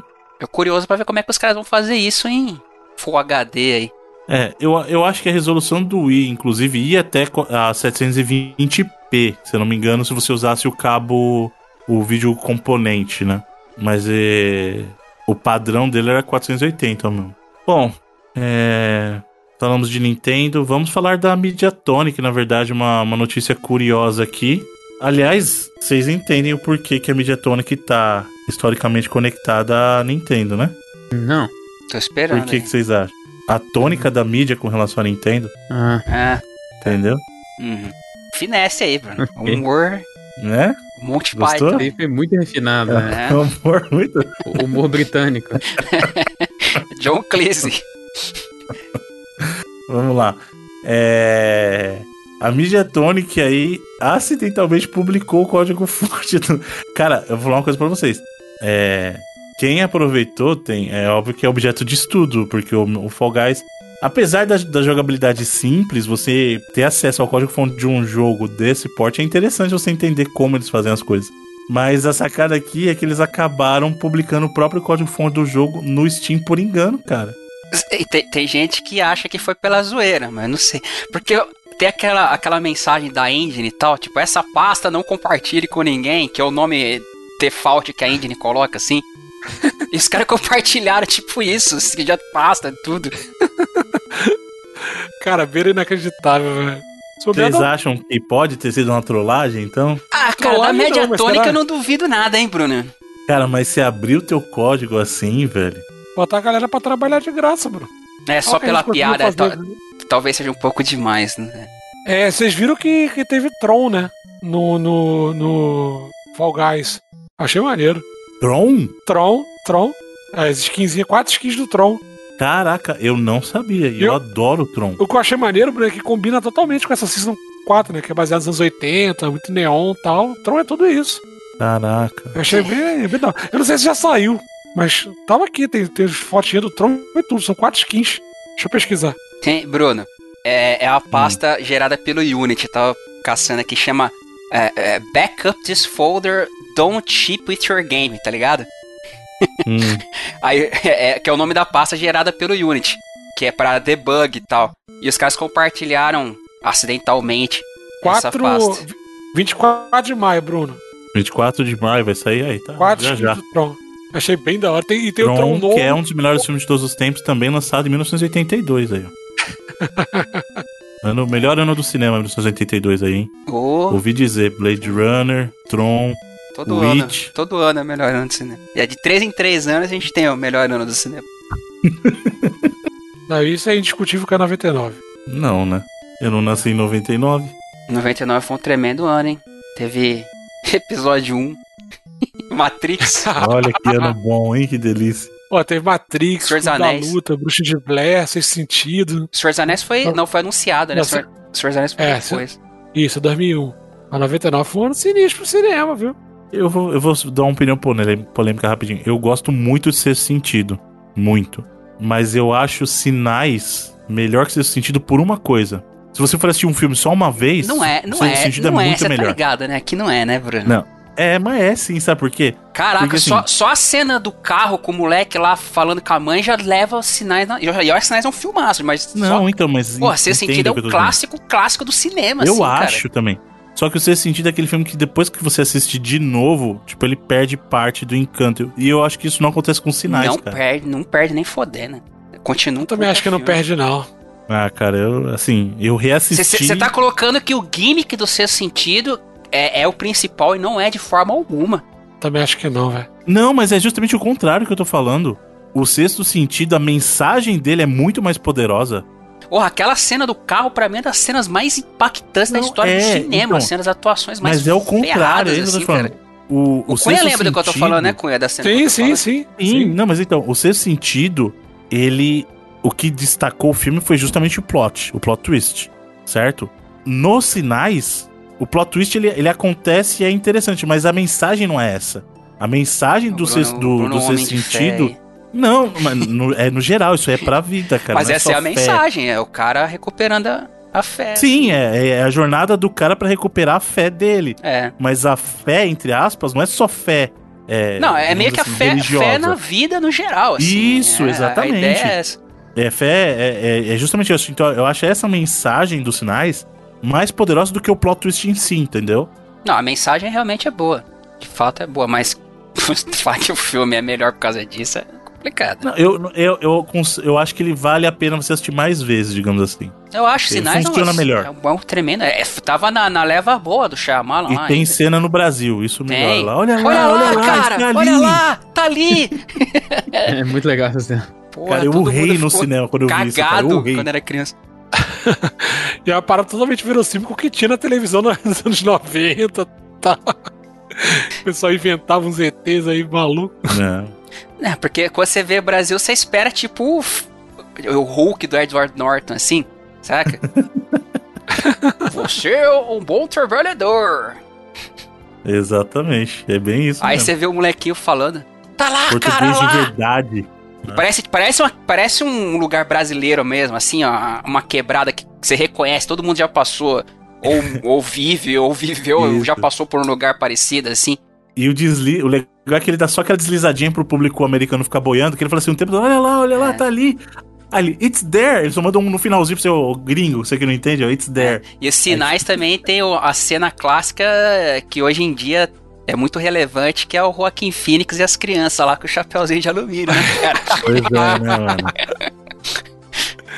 E aliás, isso é outra característica que eu acho bacana dos sinais. Ele consegue equilibrar bem suspense e assim, alívio cômico, cara. Ficou muito. Isso aí Não, ficou muito bem Sinais- trabalhado. Pra mim, assim, aqueles três primeiros filmes que estouraram o Shyamalan, que foram Sinais, Corpo Fechado e, e Isso é Sentido, pra mim é o ápice dele, assim. A Vila, é- a Vila foi quando começou Eu a cair. É, é- ainda é legal, mas pra mim foi quando começou a, sabe, que perdeu aquela aura de caraca, o novo Hitchcock e tal. Mas Aham. esses três primeiros filmes eu acho fantásticos. Cara, o único filme que eu acho zoado mesmo do Shyamalan é o Airbender lá, o, o molequinho lá, esqueci o nome dele, como é que chama? O, Avatar. mestre do ar. o Avatar, isso. Porque, assim, até o Dama na Água tem algumas coisas que dá pra salvar, mano. É, quando E você eu não tem. acho. Quando você tem 10 anos de idade, é da hora. 8, 7, talvez 6. é da hora, mano. Não, mas então, foi, ele é um filme mais lúdico mesmo. Ele é, ele é um Não, ele, ele é feito do- pra criança mesmo. O Xamã falou na Sim, época que fez sim. pras filhas e tal. Exatamente. Só que tem um filme que o pessoal desce a lenha, que é o The Happening, que eu acho que é muito infundado esse descer a lenha do cara, mano. Tudo bem que não é, olha que filmaço. Esse é, Mas ele não é é tudo aquele que isso a galera que o começa a pessoal desmaiar do nada, morrer no meio da rua. É, É o da natureza o lá, a Mark vingança Wahlberg da lá. Fim dos tempos. É. É, eu o acho, fim dos eu tempos. não é acho tudo de todo ruim, não. Acho. É, mano, o pessoal desce a lenha e fala, cara, não é tudo isso não, gente, calma. Não, não é de Tipo, todo não é ruim, de não. todo ruim. O Depois da Terra é meio fraquinho, né? Convenhamos. Depois da Terra eu não gosto muito, não. Mas ser sentido clássico do cinema aí. Ah, e aí, não, tem um também que eu lembrei. Eu acho que ele deu, ele com o vidro ele jogou longe a bola, mano. Um Putz. vidro também. Nossa, vidro foi um soco no Putz. feio, né, cara? Cara, Puta. se ele tivesse acabado o filme, tipo. Sem ter aquela no- no- pataquada no final lá de, de, de, de Isso, luta, de existir de verdade. de guerra civil. no Ele tinha que ter final. acabado o filme. É. então, ele tinha que ter acabado falando assim, ó. Será que os caras são malucos mesmo? Ou existe? E acaba ali. Tipo, do- dois terços do filme. Ia ficar Não, ele, perfeito. a- esse filme cagou o fragmentado, né? Sim, não, total, total. Porque assim, veio. Quando ele anunciou que ia fazer o vidro, eu falei, caramba, o cara. Primeiro, primeiro assim, que assistiu fragmentado e viu a conexão com o Break, falou, caraca, velho. É, o Tipo, o cara Shyamalan criou Verse aí. aí. Exatamente. Aí anunciou o vídeo. Eu falei, pô, vai funcionar. Não tem como. E aí, na premissa da mina tentando convencer os caras, não, isso aí não existe, você é louco, bababá. Eu falei, mano, é perfeito isso que vocês estão fazendo. E aí depois falou, não, quer saber? Dane, isso existe mesmo. É, eu sou a besta seria mesmo. muito mais interessante explorar. Exato. É.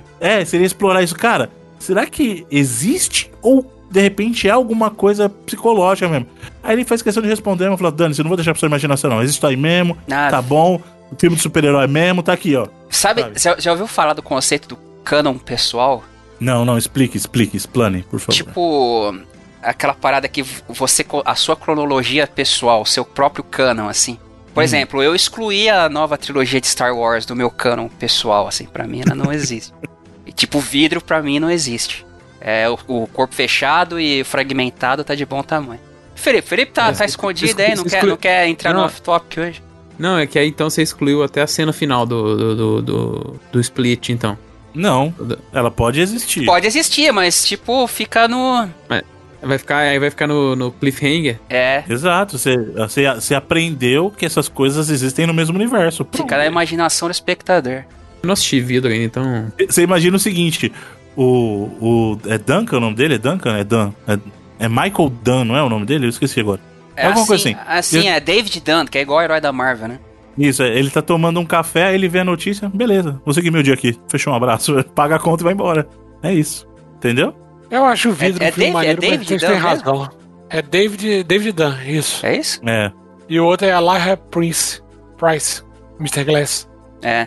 Eu, então, eu gosto muito dos dois primeiros Não, terços corpo, do, do corpo Glass, fechado é é incrível. Corpo fechado é puta, tal, ó, é um dos melhores filmes de, de quadrinhos, sem Sim. ser de quadrinhos de todos os tempos, assim. Sei. É tipo Aquela cena que o filho dele puxa a arma, Edu. E Nossa, fica falando, cara, que- não, que ele- é um super-herói. Nossa, arrepiou, arrepiou de lembrar aqui, velho. Uhum. E assim, e o fragmentado, quando veio, foi o retorno à forma do Shyamalan. Nossa, mano, fragmentado tal, tal, tal. E não é um filme tradicional. O fragmentado não é um filme tradicional. Não, e, e o fragmentado deixa totalmente meio que implícito, assim, se o cara é doido mesmo ou se ele, ou se ele é possuído. Exato. É. Não, a mesma coisa do. Do, do Unbreakable, cara. Porque É. assim, ele é um cara forte, beleza. A fraqueza dele ser água. Pode ser que o cara não sabe nadar. Nossa, tipo, vai, ai, bagulho. vai, para, chega, vou lembrar dessa merda, desse vidro. Ah, pelo amor, vamos, vamos, vamos chega de off-top, vamos voltar pro programa. Vamos voltar pro negócio. Caraca, vamos falar de. o Pô, o cara é o cascão, mano. Tá que pariu, velho. O Shyamalan tem algum problema com água, né? Com os ETs de sinais também. É, a dama na água, o cara É, tem problema pode sério ser. com água. aí. Pode ser, exatamente. Ó, a gente falou da Nintendo, a gente acabou pulando de assunto, mas tem uma outra notícia muito interessante que a gente sabe que a pandemia fez com que grande parte das pessoas tivessem que ficar em casa, e isso acabou ajudando a indústria dos videogames como um todo. E a gente sabe que, na verdade, a Nintendo foi uma, foi uma empresa que despontou bastante, vendeu muitas unidades aí nesse período, se tornou, inclusive, é, talvez o, o console com maior penetração desse período, né? E temos uma notícia interessante que a Nintendo aí, segundo o informe do ano fiscal deles, né, feito pelo Furukawa aí, eles indicaram que nesse período aproximadamente 20% das vendas do Switch foram para casas ou para famílias que já tinham um Switch, ou seja, é o pessoal comprando um segundo Switch para ser o console secundário da família. Entendeu? Parabéns. É você, Bruno. Correto. Você que tem um monte de console aí igual. O Bruno É. compra o console pra jogar com os outros. É, Bruno é É, um cara social. Ou, ou o cara compra um pro, pro filho e depois quer um pra ele, ou ele compra um pra ele e depois o filho quer o próprio, coisa do tipo Exato. assim, né? Filho. Acho que é Mas eu, eu vou falar, já vou deixar bem claro. Eu comprarei um segundo Switch. Assim que a Nintendo lançar o Switch Pro, eu comprarei. Mas com certa facilidade. A Nintendo me ajudou com o Switch que eu não preciso comprar outro Switch pra jogar com outras pessoas por causa do Joy-Con. Entendeu? Eu levo o Switch e a gente compartilha os Joy-Cons. É, Isso me, me, sal- me salvou muita grana. Isso O aí Bruno era o, al- grana. o alvo daquele vídeo de lançamento lá. Exatamente. Eu, tô... eu já falei que eu, eu fui literalmente o cara que numa festa sacou. Numa festa não, mas vai num grupo de amigos sacou o Switch e a gente começou a jogar, cara. Mario Kart, quatro pessoas ali com os Joy-Cons. A gente fez isso lá na BGS, lembra? Também, aí, ó, tá Mas vendo? foi com o seu Game Gear, não foi com o Switch. Não, a gente jogou Switch. Você não tá? Jogou Switch também. É? Acho que isso aí não, eu lembro do Game Gear do O. Game Gear também, mas o Game Gear fo- ficou passando de mão em mão, né? Mas o. É. Até porque, na verdade, a gente poderia jogar co-op no Game Gear? Pode, podia, porque eu tenho dois Game Gears e tenho o cabo Link. Eu só não levei, porque eu não ia ficar carregando pra aí dois Game Gears também, né? Na não cabe, é, BGS. não, não é sobrar espaço na mochila para as outras coisas, né, Bruno? nem tem energia pra isso. Pois é. Apesar que o pessoal é injusto, eu já falei, o Game Gear eu tenho uma bateria dele externa que você pode colocar, é muito interessante. O pessoal é De injusto carro. com esse negócio. Liga dois Game Gear na bateria de carro e tá lá, funcionando. Eu pego os, os jacarezinhos, né? Bom, falando em injustiça aí. De novo. O Bruno tá no novo, novo. nível, usando o mesmo Segway duas vezes. Não, mas é pra outra notícia. Tá certo. Nem é injustiça, na verdade. É... Mas aí o Dave Bautista diz ter reje- é, rejeitado oferta pra participar de Velozes Furiosos pra poder participar do filme de Gears of War. Isso quer dizer que teremos um, um filme de Gears of War e que ele será Marcus Phoenix? Não, quer dizer que ele quer muito que aconteça. E eu espero que aconteça. É isso aí, ô Dave Batista. É. E eu é acho que ficaria muito LaBeouf, bom. cara. Acredite nos seus sonhos. Ué, funcionou com... Com... com... Caramba, mano. Henry Cavill não vai funcionar com ele? E, e outra, o, o, esse lance do Gears, ele já, já teve no, o modelo no jogo, né? Sim, sim. E uma galera tem um puta carinho, assim, por ele interpretar o Marcus Phoenix em um possível E se, tem, filme. e se tem alguém que tem porte pra interpretar um personagem de Gears, é o Dave Bautista. Ele e o The Rock, os dois facilmente passariam por personagens. As pessoas falam assim, nem existe gente assim. É que vocês não viram o The Rock e o Dave Bautista ainda, né? E ele é um o bom- braço do The Rock é daquela grossura dos caras do Gears. E, e eles são bons atores, né? Você você olha pro cara, vê o cara Sim. brucutu, acha que é. É que talvez o estigma do Schwarzenegger tenha ficado muito marcado, assim, né? Mas. Mas eles são ambos bons atores, tanto o, Muito o bons, The Rock cara. quanto o Dave Batista. Não, o Dave Batista, inclusive, em filme que você vê que é filme mais dramático, o cara vai muito bem. Não é só comédia. Porque É, o pessoal também bom. fala assim, ah, tá vendo? É que É, o, Dra- porque o Drax, é comédia, então. ele, ele- não, é, não é tipo também Stallone no rock, saca? O, o Drax é Uhum. meio que a personalidade. é, ah, tipo. É- é- é- não, é, não é que ele não é que ele não tenha inteligência, que a interpretação dele é diferente da interpretação dos seres humanos da Terra, assim, né? Ele interpreta as Uhum. coisas de forma diferente. Ele é literal. Ele é literal É. em tudo, né? E é do personagem, não é porque o cara é um ator limitado e tal. É. Pelo contrário. Eu acho que a comédia pra você ser over é muito fácil. Ele tá num Total. timing ali perfeito. Mas é isso aí, eu torço. Eu torço pra que tenha um filme de Gears. Eu acho que ficaria interessante e torço que se tiver um filme de Gears, que ele esteja escalado pra ser o Marcus Phoenix aí. Ou que não seja o Marcus Phoenix, que eles façam, de repente, outro esquadrão e ele esteja no filme, sei lá. Ele falou não pra Velozes e Furiosos, que seria Batista e The Rock, pra lu- lutar pelos seus sonhos, hein? Cara, um filme com The Rock, Dave Batista. E o próprio. Eu gosto do Jason Statham. Eu, oh, eu vou falar uma coisa pra vocês. O Robson Shaw, ele é o melhor filme da franquia? Não. Mas também não é ruim porque os caras seguram muito o filme. The Rock e o Jason Statham. E o Jason Statham é outro cara que é fantástico também. É, e ele rolou ne- nessa entrevista com o Paul Leider que ele, ele teria vontade também de interpretar o Bane em um filme do Batman. E, o- e outro papel que cairia muito bem pra Daria, ele. hein? Eu acho que seria da hora. ó. Desde que não ficasse com aquela vozinha do. Gotham City, eu não acho tão ruim assim do, do Tom Hardy. É que o filme não ajuda, né, velho? O Bane eu acho legal, o filme que não ajuda. E depois. é- é- eu não vou dar spoiler, mas o que fizeram com ele é zoado. Ah, é. Entendeu? Tipo. É, é meio o que aconteceu com o Mandarim no no Homem de Ferro, sabe? Tipo, pô, mano, Aí, sério. cara, o mandarim pelo menos foi engraçado, velho. Não foi, mano. Ali, ali eu senti uma facada no peito real, cara. Pô, eu real, dei risada, foi trapalhões total. Eu não, eu não gostei também, não, é. Não, Eu gostar já é outra puto, parada, mano. mas que foi engraçado. E é um desperdício de um baita de um ator, porque o Ben Kingsley foi muito subutilizado, mano. É, um mas eles vão, eles vão corrigir agora no Mestre do Kung Fu, né? Ah, mas justa, eu acho que seria honesto, porque não sei se vocês lembram, depois do filme saiu um curtinha do do que mostrou ele na prisão e falava assim: "Ah, o verdadeiro o verdadeiro Caramba, mano. Mandarim. Mandarim tá O verdadeiro você. mandarim, a gente acabou de falar o nome do cara, eu tô bem mesmo de memória. O verdadeiro mandarim existe, não sei o quê. Eu acho que seria muito honesto se eles fizessem um plot twist reverso. Tipo, aí esse mandarim é um pau mandado do Ben Kingsley. Não, aí, aí, aí, é, zo- aí é zoeira. aí é. Entendeu? Aí é. Porque esse filme do, do Shang-Chi eu tô vendo como é que vai ser, mano. Os anéis não são anéis. Você viu que, tipo, é um bracelete. Já falei, puta, né? não, mano. Não, velho. Não começa. Não começa. Mas vamos ver. Vai Vai ser, tipo. Dave Batista. Marcos Phoenix apoia. É, e, e vai ter o evento aí do Summer Game Fest aí. E já divulgaram que vai ter gente como PlayStation, vai ter EA, vai ter Xbox, vai ter um monte de gente junto com o Jeff Keighley aí, que também é arroz de festa, né? Pra tudo mesmo. E é isso aí. Algum comentário vocês aí? Não, vai ter Um um. monte de gente. É, vai ter a conferência, né? Dia 10 de abertura. Sim. Coisa que a própria E3 não faz, né? Ela deixa as empresas fazerem a sua, mas é legal que ele falou que, da mesma forma que algumas conferências vão estar no ciclo da E3 aí, por exemplo, da Ubisoft e tal, elas vão também vão ser parte do Summer of Gaming, então acho que tá mostrando cada vez mais que fazer parte da, de qualquer uma dessas coisas às vezes é só, sei lá, um Formalidade. logo. Só É, mera formalidade. Então, A pergunta que fica é: nós faremos transmissão dessas conferências? Aí ele falou que essa aí vai, ah, do dia 10 vai durar umas duas horas. Então, Aí, ó. vai ser bem sei, grande. cara. A pergunta que fica também é: vocês, queridos e queridas, querem que nós façamos essa transmissão? Se eu conseguir recuperar aquela parada que as pessoas chamam de vida, talvez.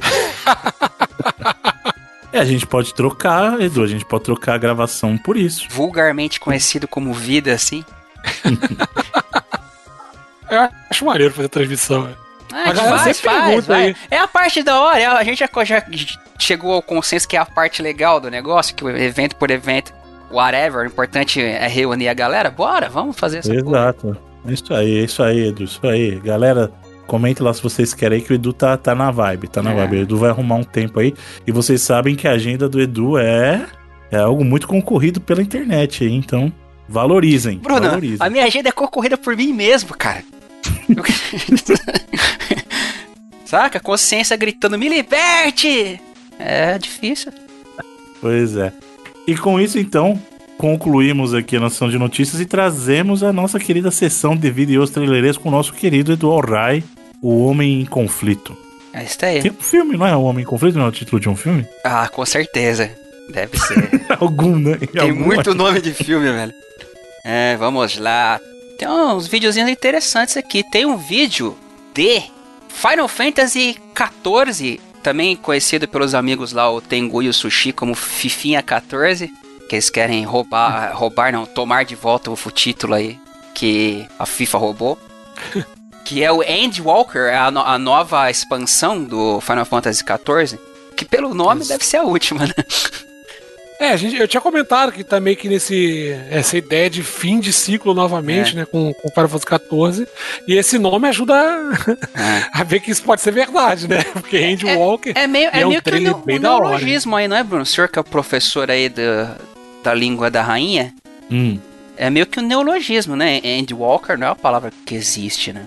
É, não, não. é, as palavras independentemente existiam, mas o termo é um neologismo mesmo. Foi criado Uhum. ou foi cunhado, né? Pela fusão das duas palavras, sim.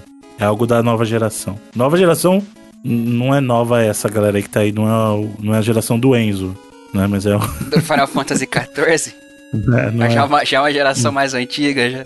É, exato. Cara, mas eu, eu tenho um comentário pra fazer. Vocês não acham que isso tá meio cara de Fortnite? Aí toda hora tem que acabar o mundo pra nascer de novo? Porque tudo bem, a primeira vez que aconteceu com Final Fantasy XIV foi necessário. Porque o jogo precisava ser revitalizado. Mas esse evento em si, eu não sei porque eu não jogo também. Eu não sei o contexto dentro do mundo do Final Fantasy XIV. Hoje a gente tá o campeão de dar opinião em coisa que a gente não consome, né, cara? Exato, exato. Isso aí. É, de repente não acaba o mundo, Bruno. De repente eles vencem. Acabou. É, ganhamos. Paz. É que a paz é uma ideia tão abstrata assim que a gente nunca conta, né? Que nem na ficção mais.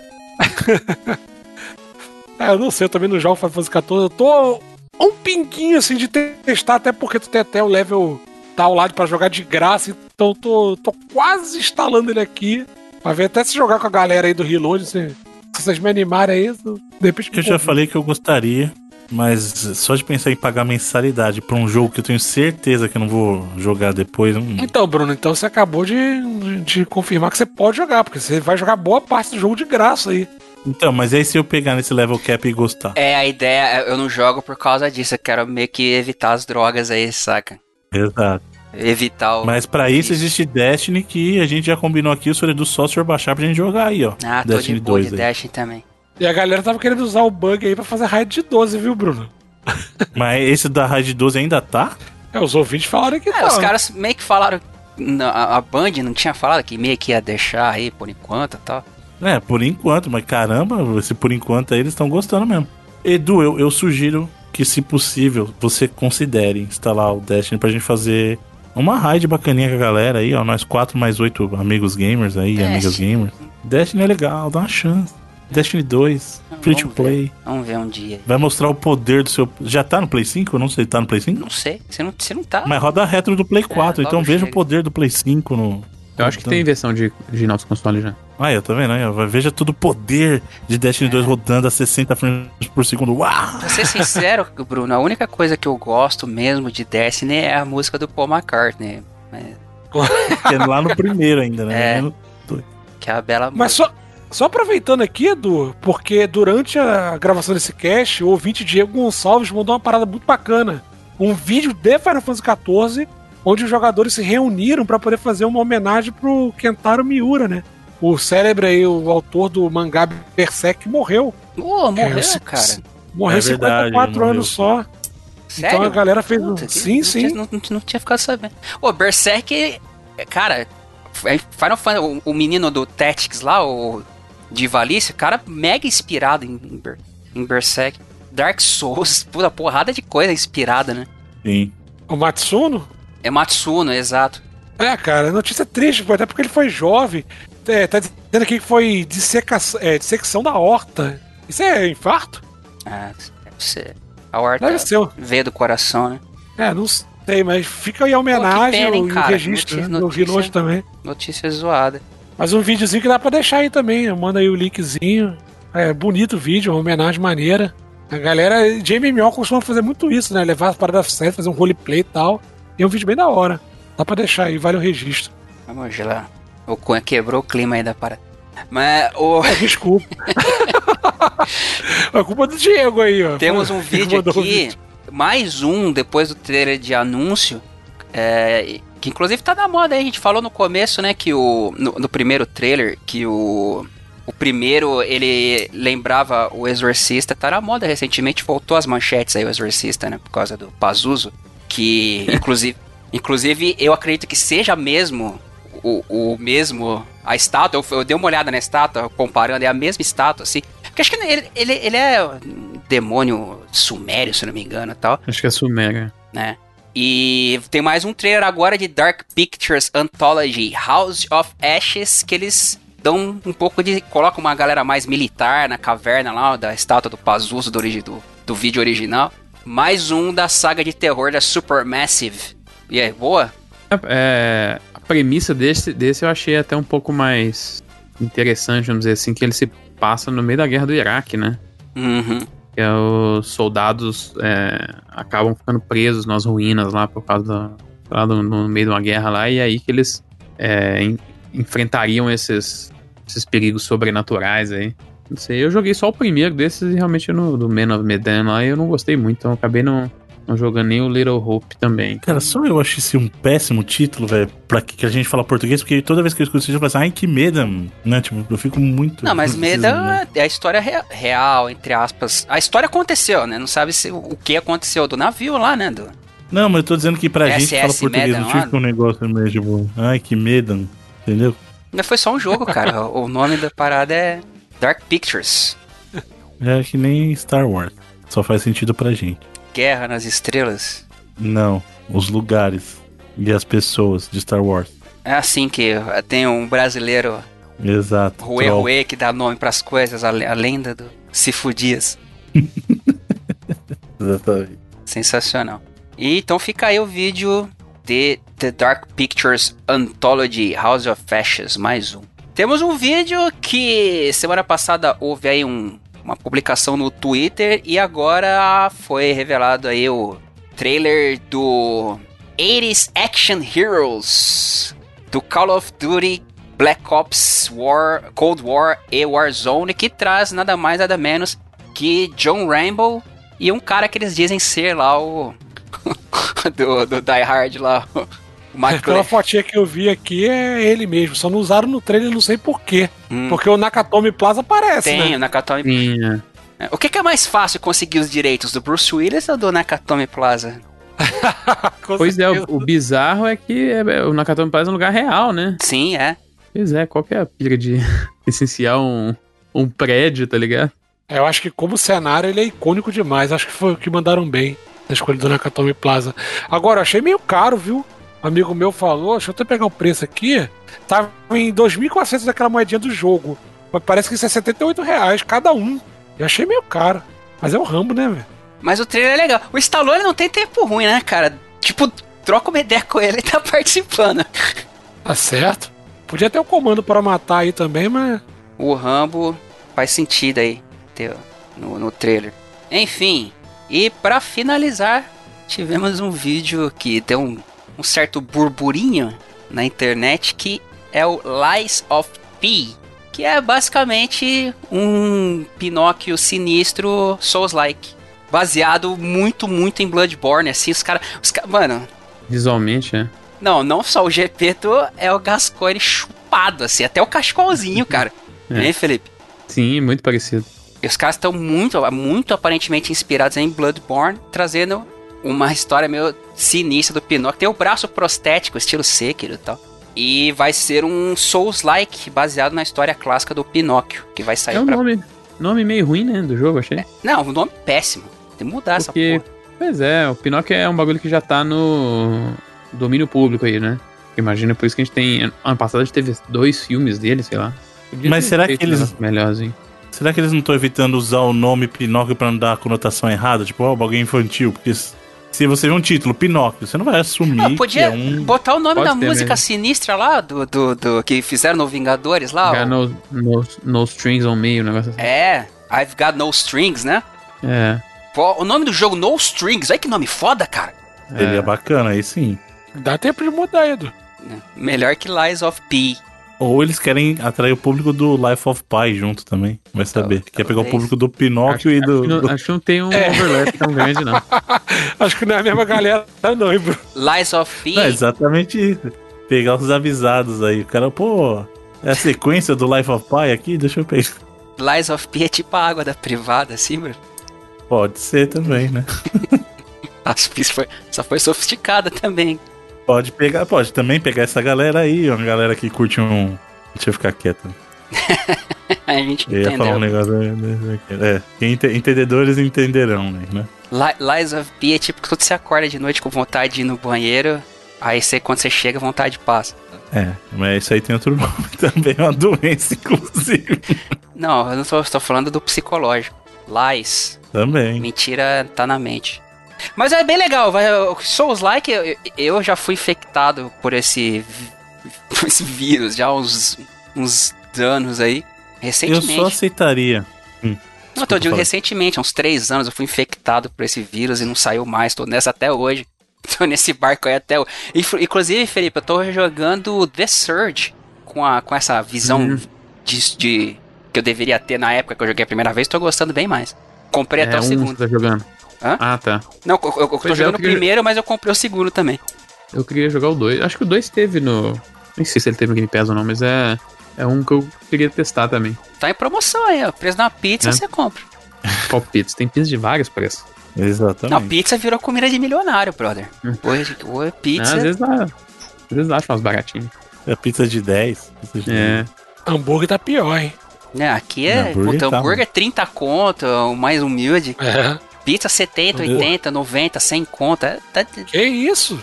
é o- é, aqui, por aqui, cara, no mínimo 60, 70 conto. Por menos que isso você não acha. Aqui eu consigo achar por uns 44, 49, tu ainda acha aqui em Jacarepaguá. Duas, duas fatias. Não, 35, 40 centímetros, sei lá. Então, é isso que ele falou, 12 fatias. É, que é Ah, a não sei, famosa. o Felipe que é o cara da, da comida, É ele deve gigante. saber. É a pizza, a pizza padrão que. Mas tá caro mesmo. Padrão pra vocês são 12 fatias? É acho só que- 8, né? Não, é a maior, né? Pra mim é padrão, são 8. Oito, padrão. É, é, é que É. o- o Bruno. Aí. Paga de social, mas não divide a pizza com a família. Cara, mas quanta, quanta gente na família eu tenho pra precisar de só pizzas de 12? Bruno, oito pedaços sozinho você come. Não me venha com essa. Pede duas de 8, né? É. Dependendo da pizza, dependendo da pizza, sim. Depende. Mas eu só queria fazer um comentário sobre o, o Lies of P aí, que é uma oportunidade perdida, porque pra mim, personagem, assim, deveria ser o Pinóquio e as armas deveriam ser a extensão do nariz dele.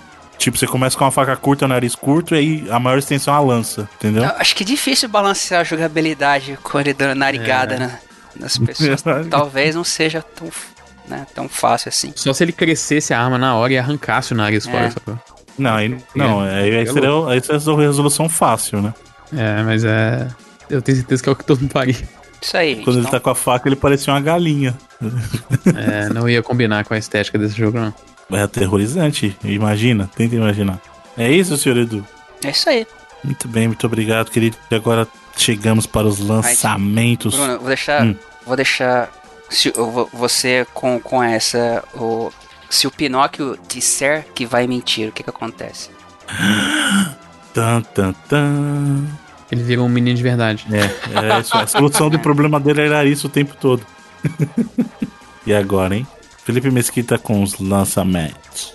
Bom, vamos lá rapidinho aqui. se o Pinóquio jogos. disser, meu nariz vai crescer agora, o que que acontece? Mesma coisa. Na verdade, faltou um vídeo aí, né? Que a gente deixou pra essa semana, da semana passada, o do Mario Paint.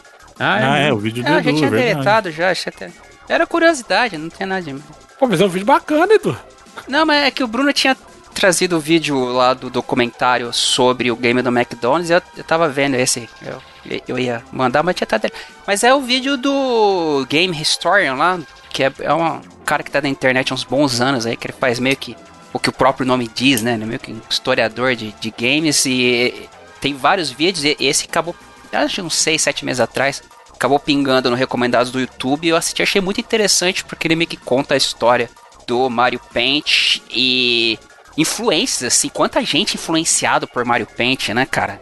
Tipo, tem depoimento de que de, de duas pessoas lá que tem muito, tiveram muita influência de, de Mario Paint, assim, na, na, na carreira artística. Depois eles falam daquele projeto que eles tinham pro Nintendo 64, que é Art Studio, não, não lembro exatamente o nome, que eu nunca vi na minha frente esse negócio, cara. Não, mal sabia que existia. Então, por isso que eu até achei interessante. É, já que o Bruno abriu o precedente da gente falar de curiosidades, ia falar semana passada, acabou nem enrolando. Se quiser deixar, é nóis. Aí, fica aí, a curiosidade. Senhor Felipe, os lançamentos. É, vamos lá então. Com o multiplataforma está tendo lançamento aí da jogo da EA de queimada que a gente viu na, em alguns eventos nos últimos meses aí, que é o Knockout City. jogo que teve lá Direct, teve em State of Play, teve vários eventos aí. E o jogo vai ser lançado de graça nos seus 10 primeiros dias, é, em todas as plataformas, e que também vai ser incluso no EA Play. Então, se você tiver tanto EA Play quanto é, Xbox Game Pass Ultimate, você, o jogo vai estar incluso nos serviços aí. É, para PS4 e Xbox One. Ah, é um jogo que já falei, né? PS, PC, PS, PS4, Xbox One e Nintendo Switch. Para PS4 e Xbox One, tá vindo aí um porte de um jogo que é gigante no PC, que é o Rust. Foi de muitos anos aí, chegando aos consoles, no PS4 e no Xbox hum. One. Os caras conseguiram resolver a treta dos servidores europeus lá? Parece que sim. Hum. Acredito que sim. Deu incêndio, é... a galera perdeu. Sim, per... perdeu muita coisa, né? De informações mesmo. Sim, perderam bastante é, coisa, foi bem triste. Pra Xbox One, um dos simuladores bizarros aí, chegando essa semana, que é o Tank Mechanic Simulator. Então, se você quer ser um mecânico de tanques, você pode ser agora no seu Xbox One. Pra Switch, a gente tem dois lançamentos, um que é o Mythopia, que é um RPG que era do 3DS, né? Tá recebendo um porte agora pro Switch. E o lançamento polêmico da semana, acho que foi até da semana passada, que foi a calculadora que saiu pro Switch aplicativo aí custando 50 reais na Shop brasileira. Jesus amado. De calculadora pro Nintendo e Switch. E pasmem, é um dos títulos melhor qualificados no meta, 91 no meta. É, tipo, ah, faz tá o que bom. se propõe, assim. É, é exato, é, cumpriu a meta.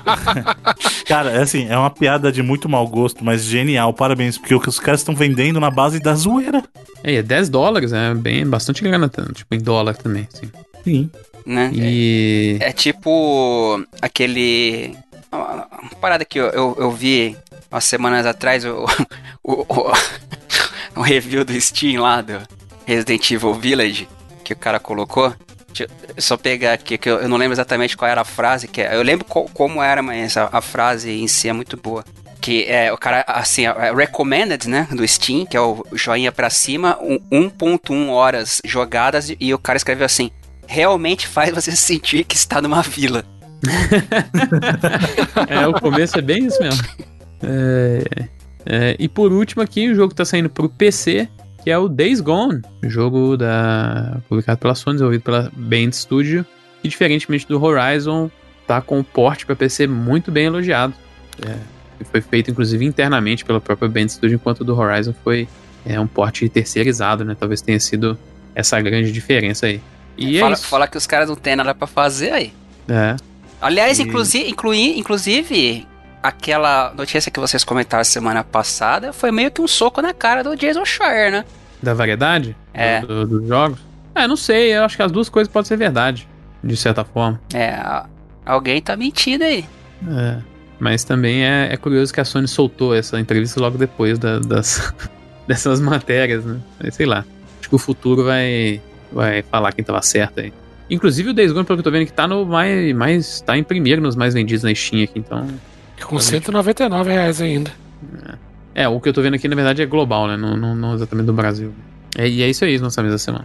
Aqui tá em segundo no Brasil. Primeiro tá Swords of Legends Online. Tudo bem. Antes de, de entregar o bastão pro Rodrigo, eu quero fazer um comentário, cara, de algo que eu só me toquei depois e eu só lembrei agora porque o Edu mencionou o vídeo que eu trouxe lá do McDonald's. Eu já tinha assistido um vídeo desse cara hum. antes. Eu só não lembrava. E esse cara tem um material interessantíssimo. Não sei se eu, se eu cheguei a comentar com vocês que ele tava é, discutindo se existia. Porque a gente sempre discute jogo em terceira pessoa, jogo em, em primeira pessoa, sempre esses termos. E o cara falou: será que existe um jogo em segunda pessoa? Eu comentei com vocês desse vídeo.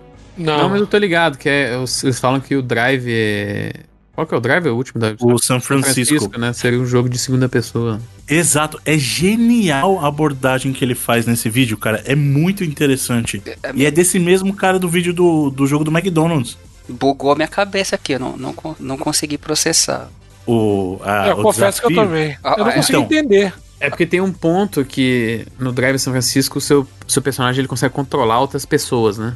Ele consegue controlar outros motoristas, tipo, É, durante o exato. jogo. O poder dele é esse, entendeu? Então você pode trocar de carro qualquer hora que você quiser, que aí na verdade você tá entrando no corpo de um outro motorista. Aí a missão final do jogo você tá dirigindo um carro, é que você, você tá se filtrando, tipo numa máfia, um bagulho assim, né? Num, Hum. um bagulho de bandido lá. Aí você tá dirigindo um carro e os- você, tá, você tá seguindo o personagem que você tá possuindo. Ele tá infiltrado, sacou? O que você quer me dizer então é que Quero Ser John Malkovich é um filme em segunda pessoa? É, e, e- e nesse momento da missão final, tudo que você faz no carro que você tá dirigindo acontece no carro da frente que você tá possuindo também, sacou? Entendeu? Então você tá dirigindo um carro e controlando o outro carro. E aí, nesse momento, o outro carro é você. Entendeu? e Você aí tá entraria a segunda pessoa. Acho que isso tá muito complexo pra minha É, cabeça. bem- Assista um bem theory. vídeo. É muito legal, cara. Assista um vídeo, é muito legal. Sério, é meio sensacional. divertidamente, Bruno? Não, Não. o jogo nada a ver. Não, não, não, tô falando do conceito. não, não. Ah. Divertidamente é, são as emoções ali. Já não assistiu Quero Ser John Malkovich? Ô, Já, pô. Então, de 99, é inclusive. tipo aquilo. Olha aí. Cara, Inclusive, eu não lembro se a gente chegou a postar aqui, mas eu vou deixar o vídeo, o vídeo para vocês e. Deixei, deixei muito bem o vídeo. E aí vocês decidem se vocês acham que vale a pena compartilhar ou não. Mas é muito bom, depois assistam, vale muito a pena. assistiremos. E com isso, deixamos aí o momento para o nosso querido Rodrigo Cunha Ah. com o eSports, a internet. Rapidão, Também o negócio a gente chegou a falar de Microsoft e Bethesda aí. É, eles confirmaram, eu ia falar na hora, esqueci que eles vão ter meio que uma conferência conjunta aí na, na- durante a E3. Ah, importante, verdade. Que vai ser meio que. A gente não sabe é estruturalmente se vai ser uma começa, outra acaba, se vai ser tudo misturado mesmo, mas eles vão ter uma apresentação conjunta aí durante Ah, E3. To- Todd Howard falando da Microsoft não é novidade, né? Sempre tá lá, né? Só que a Bethesda tem feito a própria nos últimos anos, né? E pelo menos esse ano eles já vão dar uma certa combinada aí. E bom, né? Vamos combinar que as conferências da Bethesda É, não são as melhores em ritmo, né? Então, Pô, tem que trazer a, a mulher gritante da Bethesda Grita. lá de volta. senhor Rodrigo Cunha, os lançamentos do, da internet aí. As pessoas jogam o videogame pela janela, jogam o computador pela janela e esportes. Isso aí. O pessoal chutando videogame, isso é esportes? Hum, Depende. Pode virar um dia, quem sabe. Tudo bem, Espero que não. favor. O Bruno me lembrou da clássica frase dos tempos de curso de informática. Lembra? Chutar a CPU? É, não, que é, é software é que você xinga, hardware é o que Ah, é você hardware que chuta. você chuta, exatamente. Muita da coisa, das coisas que a gente tem pra essa semana já foram falados ao longo do, do programa, principalmente os vídeos aí do Final Fantasy e tal. Mas a gente teve uma noticiazinha que hoje, no dia da gravação desse podcast, no dia 20 de maio, está chegando a Rocket League os carrinhos de Fórmula 1. E eu achei isso muito maneiro. Você vê lá as Ferrarizinhas, McLarenzinhas, muito maneiro. Todas as 10 equipes estarão aí no Fórmula 1 Fan Pack do Rocket League. Bacana. A gente teve o lançamento também do o pré for- for- de- viu, viu, Cunha, só a Fórmula Hum. 1 que tá na Bandeirantes agora, né? É. Daqui a pouco, daqui a pouco todo, se o Fantástico for pra Bandeirantes, todo domingo da Globo vai pra lá. A pessoa Faustão fecha com, com a bandeira. Mas ele Não, vai, ele já vai, fechou, já filho. fechou. Ele já fechou? É, Já fechou. por isso Que que eu isso? Achei que ele ia aposentar. Não pode ser, peraí, vou pesquisar Faustão Bandeirante. Deixou ter um tempo já. Pra que, que a gente ia mentir isso? É, ele tá, meio, ele tá meio que só cumprindo o contrato lá, né? Não, não, não é, não é mentira. Tô falando que ele é. Eu tô curioso.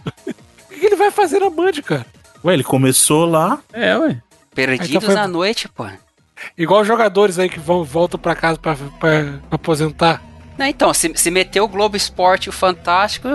Tem programa de esporte de manhã na, na Band? Tem, né? O canal era o canal do esporte antes, uns anos, uns 20 anos Ainda atrás. tem, tem. Lá de manhã passa programa de esporte atrás do programa de esporte. Aí, já era, só meteu o Fantástico. E à noite tem o Fantástico da Band lá também, não tem? Ou é na Record? Isso eu não sei. Não sei. Record, Acho que é na Record que, na que tem Record um me, fantástico. canal que eu me recuso a assistir. 7 de maio foi a notícia. E tá dizendo que o contrato dele vai até o final do mês na Globo, ou seja, o último mês de, de Domingão do Faustão? É. Que isso, achei que era no final do ano, cara. A última, a última dança, literalmente. Eu achei um milagre a Globo deixar ele na, no ar ainda, porque depois que anunciou, eu falei, não, jamais a Globo vai deixar ele continuar no ar. E tá aí. Pô, mas eu, eu tava vendo um pedaço do Faustão aí, esse, esse último domingo aí, o programa tá chato, viu, cara? Ah, domingo porra. na TV, você quer o quê, o Cunha? Não, mas tá já... pior do que antes. Antes era maneiro, engraçado, sei lá. Tá chato. Não, não era, cara. sempre foi, tempo, sempre foi mano, caído. Pois é. É, muito tempo que eu não vejo Faustão. mas a gente teve aí o lançamento do, do pré-patch do Burning Crusade no World of Warcraft. E a Blizzard eu cheguei a comentar aqui com vocês que eles estariam cobrando 35 dólares para você copiar o seu personagem é, para clonar o seu personagem dos servidores clássicos. Porque com o lançamento da Burning Crusade vai ter gente que, não, não quer ir pra Burning Crusade. Eu quero ficar no, no, no clássico para sempre, mas eu quero ter meu personagem no outro também, porque vai com meus amigos, né? Estão jogando lá. E essa cópia de personagem para você ter tanto no Clássico quanto na Burning Crusade tava 35 dólares. Caraca, Só que a galera. Dólares? É, velho. Só pra você copiar o seu personagem. Porra. Então, a galera teve um rage enorme em cima disso e deu certo, porque a Blizzard baixou para 15 dólares a cópia do seu personagem. Que tá caro ainda, tá devia muito. ser de graça essa porra. Sim, mas a galera ficou feliz, né? Porque ia pagar 35, porque é uma parada meio que obrigatória, né? Você que sim, vai ter metade dos seus amigos que vão ficar, vai ter metade dos seus amigos que vão. Então, você meio que não tem muita opção. Por isso, pra você upar um personagem novo é caro pra caramba, é, assim, em termos em termos de tempo, você leva, sei lá, 200 horas para chegar no level 60, 150. Caraca, 15 algum... dólares para os caras baixar um XML dentro do outro jogo. A pergunta é, né, que eu tenho é: vai ficar sincronizado entre os dois ou depois que subiu não volta mais? Que é igual o Diablo fazia, por exemplo? É igual o Diablo. É, tipo, tipo Spotify, você começa, começa a ouvir no, no dispositivo, continua no outro, aí você volta pro anterior. Não, então não, é o contrário. Subiu, já era. Se subiu de versão, já era. O teu personagem anterior não atualiza mais. Eu acho que poderiam até manter isso, Bruno, enquanto não sai a Bunny Cruzeiro de vez, né? Que é no dia 1 de junho, porque. É, por exemplo, eu tenho uma Priest 46, level 46, ainda tá em caminho pro 60. Eu não vou querer copiar ela, mas eu queria manter ela porque é mais fácil você conseguir é, é, vaga em raid como healer do que como DPS, né? Eu queria uhum. botar ela lá no, no Classic e tal, mas não vou botar, cara, não vou botar. Aqui no Brasil tá 50 reais a cópia. É, tá um pouco mais barato, né? Se você fizer a conversão Mas, direta. Pré-mudança ou já era? Da... Porque se for converter 35 para 50, conseguiram um milagre. Não, não, não tinham. Não ah, tinham tá. anunciado o preço no Brasil. É, foi depois da, da, da, da redução para 15 dólares que anunciaram. Então, mas tá aí no ar. Já dá pra fazer o Drainage, dá pra fazer o Blue Elf. E, e o Bush pro level 58 aí pra, pra novos personagens. Que você só pode fazer um por conta, tá 120 reais.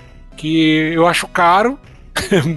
Mas se você for considerar o tempo que você leva aí para chegar no 60, se você estiver começando agora e seus amigos já tiverem no 60 há muito tempo, né? Fazer o quê? É o preço que você vai ter que pagar. Indo pra League of Legends agora, Riot barra vendas e conta com Nick Faker por 206 mil reais. Explicando um pouco. O Faker é um jogador lendário é, do é o Pelé do, do, do LoL. Exatamente. E ele mudou o nick dele depois que teve uma renovação aí de, de, do visual do time dele e tal, em 2019. E o nick antigo dele alguém pegou. E essa pessoa tá vendendo agora por 206 mil reais o nick do Faker, mas a Riot barrou essa venda. O site que tava fazendo lá, o. tava comercializando o nick, já, já, já tirou do ar. Então a pessoa que queria se aproveitar. Não, mas, não, mas vamos. Não, não, não, não, peraí, vamos ser sinceros faz muito mais sentido esse nick pro cara que roubou do que pro original. Né? é verdade. Ele podia usar esse argumento, né, pra defender. Pô, tá fazendo jus aqui. Mas tá aí, o cara que tá com, com o nick já era, não vai poder vender o SKT-T1 Faker. Mas ó, eu vou dizer uma coisa para vocês. Será que não é o caso do, do pessoal pegar e começar a pensar isso pro esportes igual fazem em time de basquete aposentar a camisa e aposentar o nick para evitar esse tipo de situação? Talvez, Porque a gente né? tem um equivalente, não tem? Por exemplo, é, acontece. no caso no caso do basquete, quando o Jordan se aposentou, eles aposentaram a camisa 23, tipo, é isso. No caso também quando acontece isso no futebol americano, futebol mesmo, assim. Um pouco menos no futebol, mas até acontece. Mas esses esportes norte-americanos aí, fora disso, não, não costuma ter muito isso, não. Mas tem tanto número, gente. Eu vou, eu vou ensinar uma coisa pra vocês. Os números são infinitos, assim, sabia? No, no- no futebol ainda tem uma certa lógica, né? Do, do, do, do número da camisa com a posição do jogador. Tinha, né? Antigamente, que hoje em dia é uma zoeira também, né, mano? Os caras falam. Que nem aconteceu com o Rogério Senna, lembra? Que o Rogério Senna chegou a jogar um tempo com a 0-1, porque, tipo, olha, é o, 10 ao contrário. é o 10 ao contrário. Tipo, o pessoal fica zoando, mano. Não, ele jogou, tipo, do, tipo, de um pedaço da carreira até o final dela, desse jeito, eu acho. Sim. Mas aí poderia fazer isso, cara. Chega assim, ó, porque é um nick muito famoso. O cara vai parar de jogar com esse nick ou vai mudar de nick, aposenta o nick pra evitar esse tipo de coisa. O problema, é E que você cria tá, um hall da fama do, do jogo, por exemplo, e os nicks ficam lá. O problema é que você tá também imortalizando o patrocínio dele, né? Que o SKT era o patrocinador do, do time, né? Mas sorte do Ah. cara que investiu dinheiro na hora certa. Exatamente, o cara merece. Aliás, SKT era o nome do time, né? T1 que era o patrocinador, enfim. SKT T1. Tô pesquisando aqui. South Korea Telecom Team 1. Não, Team 1 é o nome do time mesmo. Exato, eu, eu assumo que South Korea é tele, é television ou telefone, como é que é? Telecom. Podia ser a patrocinadora, não? Deve É, ser patrocinador, sim. Não, é- né? É porque o T1, a minha dúvida era se SKT era patrocinador ou T1. Enfim. E tem mais uma noticiazinha aqui, Bruno. Sony registra sistema de apostas em esportes no PS5 e PS4. Eita, aí o Felipe sorriu. Aí, Felipe, aí, Felipe, Aí, agora sim Felipe. tá justificando a compra. Agora sim. É. Ou o Felipe já sabia dessa informação antes e. Exatamente, o Olha, Felipe já Felipe. tava ligado na informação. Eu fico um pouco preocupado com isso aí. Por quê? Porque é, eu, eu- eu aposto, mas tipo, eu aposto em casa, já aposto são muito sérias, sabe? Mas tá falando que a Sony não é? Não, Não, eu tá tô falando falando que vai, sério, vai, vai muito massificar aí. Tipo, tipo liberar Não. cocaína, tá ligado? É, eu não, sei- eu, não, eu não sei como é que vai ser, por exemplo, o processo dela de verificação, porque é, numa PlayStation Network da vida, eu posso fingir que, eu, por exemplo, pessoas menores de idade podem ter contas como maior de idade sem, problema, sem dificuldade nenhuma, né? Só botar lá.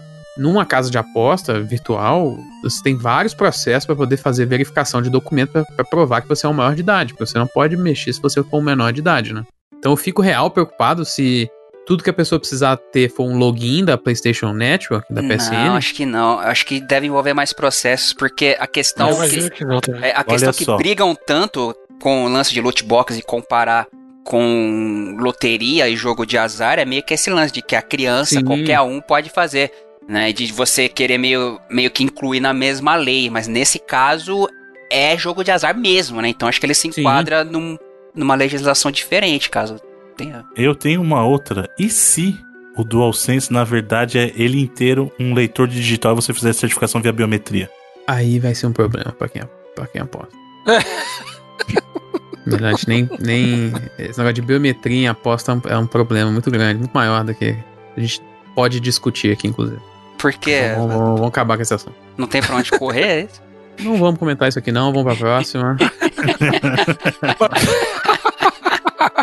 vamos acabar com esse programa aí, tá bom, já deu.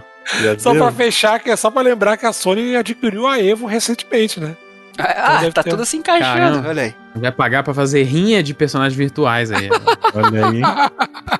É fazer na, a rinha do- do- dos personagens virtuais e das pessoas reais jogando com, perso- com personagens virtuais. A rinha dupla. Mas é isso, Bruno. Isso, isso foi o que a gente teve pra essa semana aí de esporte eletrônico. Muito bem, muito obrigado, meus queridos companheiros. Muito obrigado, queridos e queridas amigos e amigas gamers que nos acompanharam até este momento. Lembrando que o Reloading, este programa que você escuta, é apenas uma parte do todo que você encontra lá no nosso site, reloading.com.br. Lá você tem acesso ao nosso arquivo, ao acervo do nosso querido editor da internet, o senhor Edu Alray, que triste, edita cara. 90. Tá triste? Tô Por que triste. você tá tite? Tá tite? Tô chateado, tô triste porque eh, esse programa me fez, assim, com estudo de lógica, assim, e, e várias. Como é que se diz na ciência quando você testa várias vezes? É, não é verificação por pares, mas quando você faz. Várias iterações? É, e eu acho que já é o suficiente pra perceber que eu, ah, o culpado do reload gigante sou eu, cara. Eu tô triste.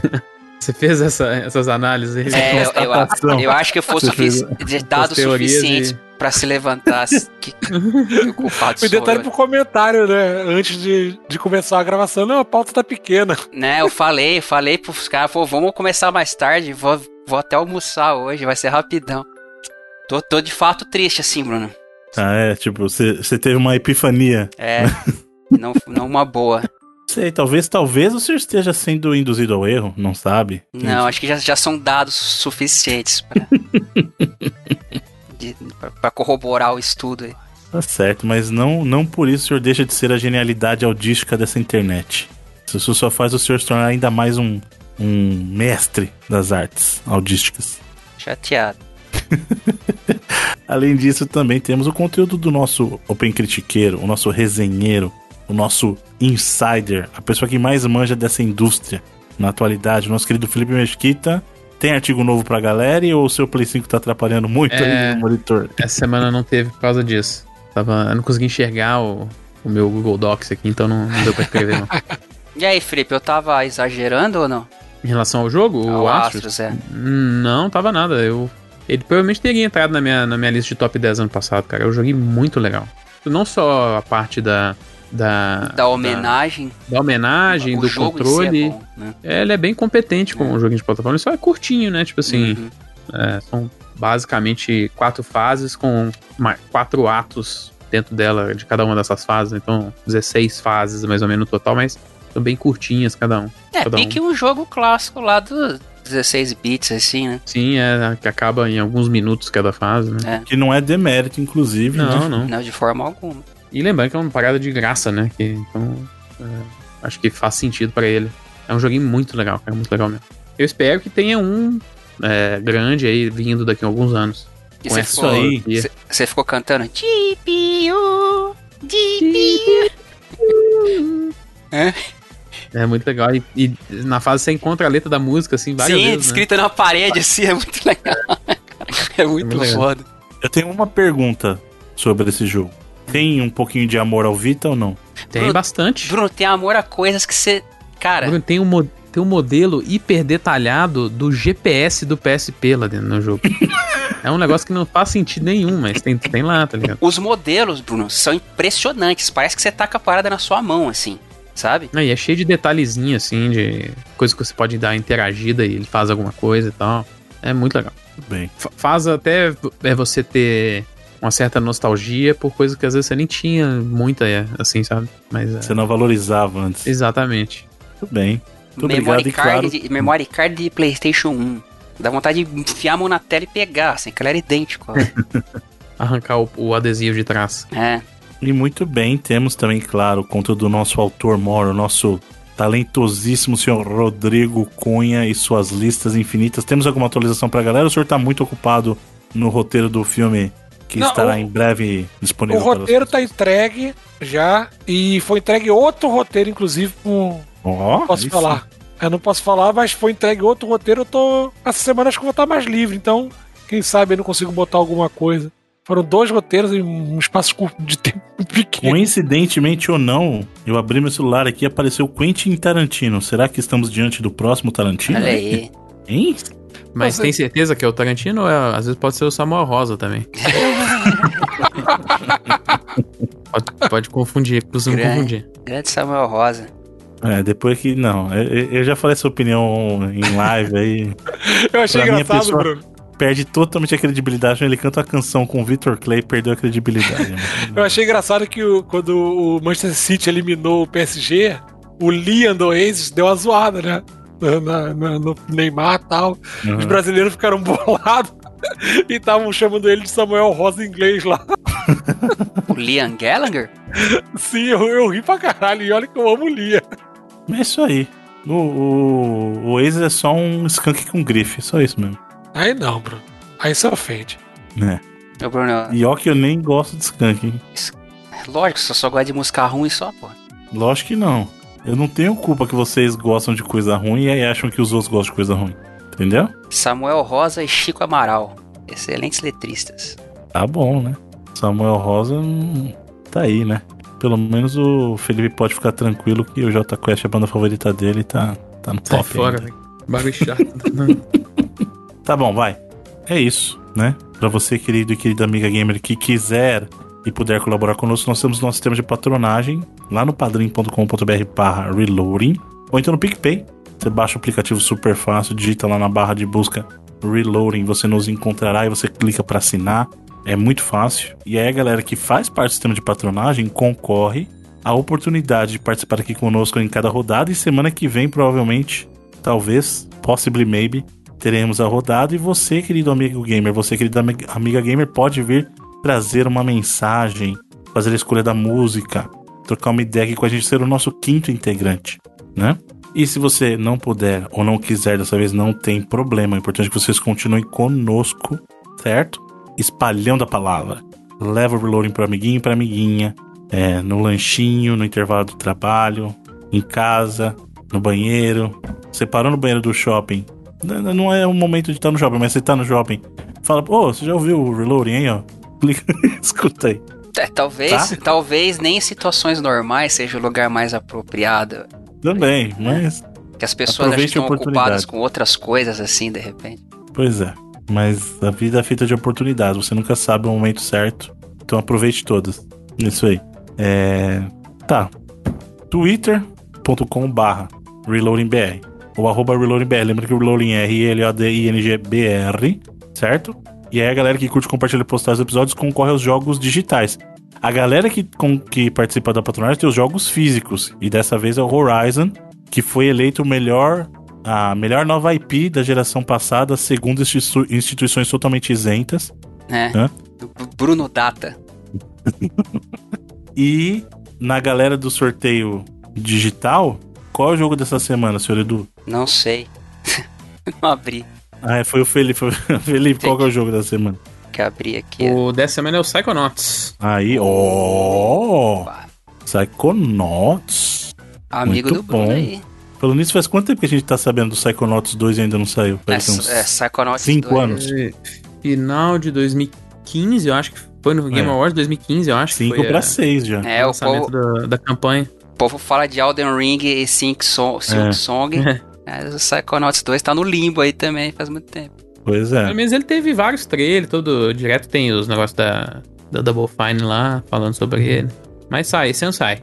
Não deve demorar muito, não. Tá bom, né? Então vamos lá. Atenção que o número é 36. Quem ganhou essa semana foi o Alan Marcel. E a arroba dele é AlanHPHP no Twitter. Qual que é o. É Alan. Qual que é o handler dele mesmo, hein? Alan HPHP. E o nome é Alan Marcel? Isso, com dois L's. Tá. E ele ganhou o Psychonauts. Exatamente, né? Vocês gostam? Vocês gostam do Psychonauts, do original? Eu adoro. Sim, eu, adoro. eu gosto. É um dos conceitos mais incríveis da, da história dos videogames. É um dos meus jogos favoritos do Play 2, é. daquela geração ali, no caso. Será que é um dos conceitos mais incríveis mesmo? Você já parou para ponderar sobre o que é a vida humana? Constantemente, inclusive eu gostaria de fazer isso nunca mais. Mas você já parou para pensar que o ser é diferente do ser? Ser é mais do que simplesmente existir? Depende da. Você já parou para pensar? Depende que... da, da abordagem é, é, espírito filosófica aí que a galera faz da parada. Mas você já parou para pensar que de bilhões e bilhões de planetas e estrelas que existem no universo, justo aqui, justo agora, existe você? É, até onde a gente consegue perceber que vai que tem outro em algum lugar, não sei. Não Exatamente. Sabe. E existem muito mais coisas lá fora do que simplesmente os nossos olhos e a nossa percepção podem enxergar. Sim, Bruno, tem infravermelho, tem uma parece, inclusive. Então, e existem muitas coisas além. Wireless, wireless, sinal de rádio, tem um monte de coisa. Que o que eu quero dizer é que a vida não é só mar e céu. A vida vai muito além. Vai Puta, muito como eu queria que fosse só mar e céu, velho. Porra, se fosse pra mim tava tranquilaço, Bruno. Mas foi boa a piada. Gostou? E a viajada filosófica aí também. Gostou, né? Então é isso aí. E pra semana que vem o que, que temos? É o Tisnart Tiles. É oferecido pelo Leonardo Tavares Miguel. Lembrando que o Psychonauts foi oferecimento do nosso amigo Carlos Kazunoki. Obrigado, queridos amigos gamers. Então já sabe, para concorrer aos jogos digitais, curte, compartilha a postagem lá no Twitter e pra galera que se inscrever ainda essa semana dá tempo para participar do sorteio digital. Você pode ganhar uma versão física do Horizon Zero Dawn, conhecido aí como melhor nova IP da geração passada, e- que está melhor história de ficção científica dos videogames, segundo instituições totalmente isentas e não. É... Data Carvalho. Muito bem. Mas eu acredito, inclusive, eu quero ah, refazer o agradecimento ao nosso querido amigo Thiago Salomone, que proporcionou diversos jogos para sorteio, mas eu acredito que da leva esse seja o último até uma próxima doação, hein? Então, é, é meio que um próximo sorteio semi-registrável na história do programa, aí sendo meio que o fechamento de um ciclo. Olha aí. E já agradeceram novamente ao querido Salomone, o Papai Noel do Reload. Aí. E você pode encontrar o Reloading no seu agregador de podcast de preferência. Vai lá, adiciona lá, Reloading. Aí você clica pra seguir, pra assinar, ou então no Spotify, no Deezer, no iTunes. Aí você assina, e aí a magia da internet leva o programa pra você. Olha que bacana. Não é magia, é tecnologia. E como toda semana, nós terminamos esse programa com a escolha de um dos membros dessa bancada. E essa semana a escolha é sua, querido Rodrigo Cunha. O que o senhor nos traz para esse encerramento? Olha aí, eu tava essa semana ouvindo umas OST de RPG de temas de batalha e resolvi voltar ao Dreamcast Aí Para para trazer o tema de batalha de Grandia 2, Boa. que é excelente. Tem pra Tava Steam, não relembrando. tem? Tem, tem sim. Tem. Tem, na Steam, saiu no PS2 depois também, mas original mesmo lá, Dreamcastzão, bonito. É isso aí. Muito bem, muito obrigado, queridos e queridas amigos e amigas gamers, e até a próxima semana. Desculpe, ouvintes, eu não consigo evitar. Ah, Até lá. Valeu. Falou! É mais forte que eu.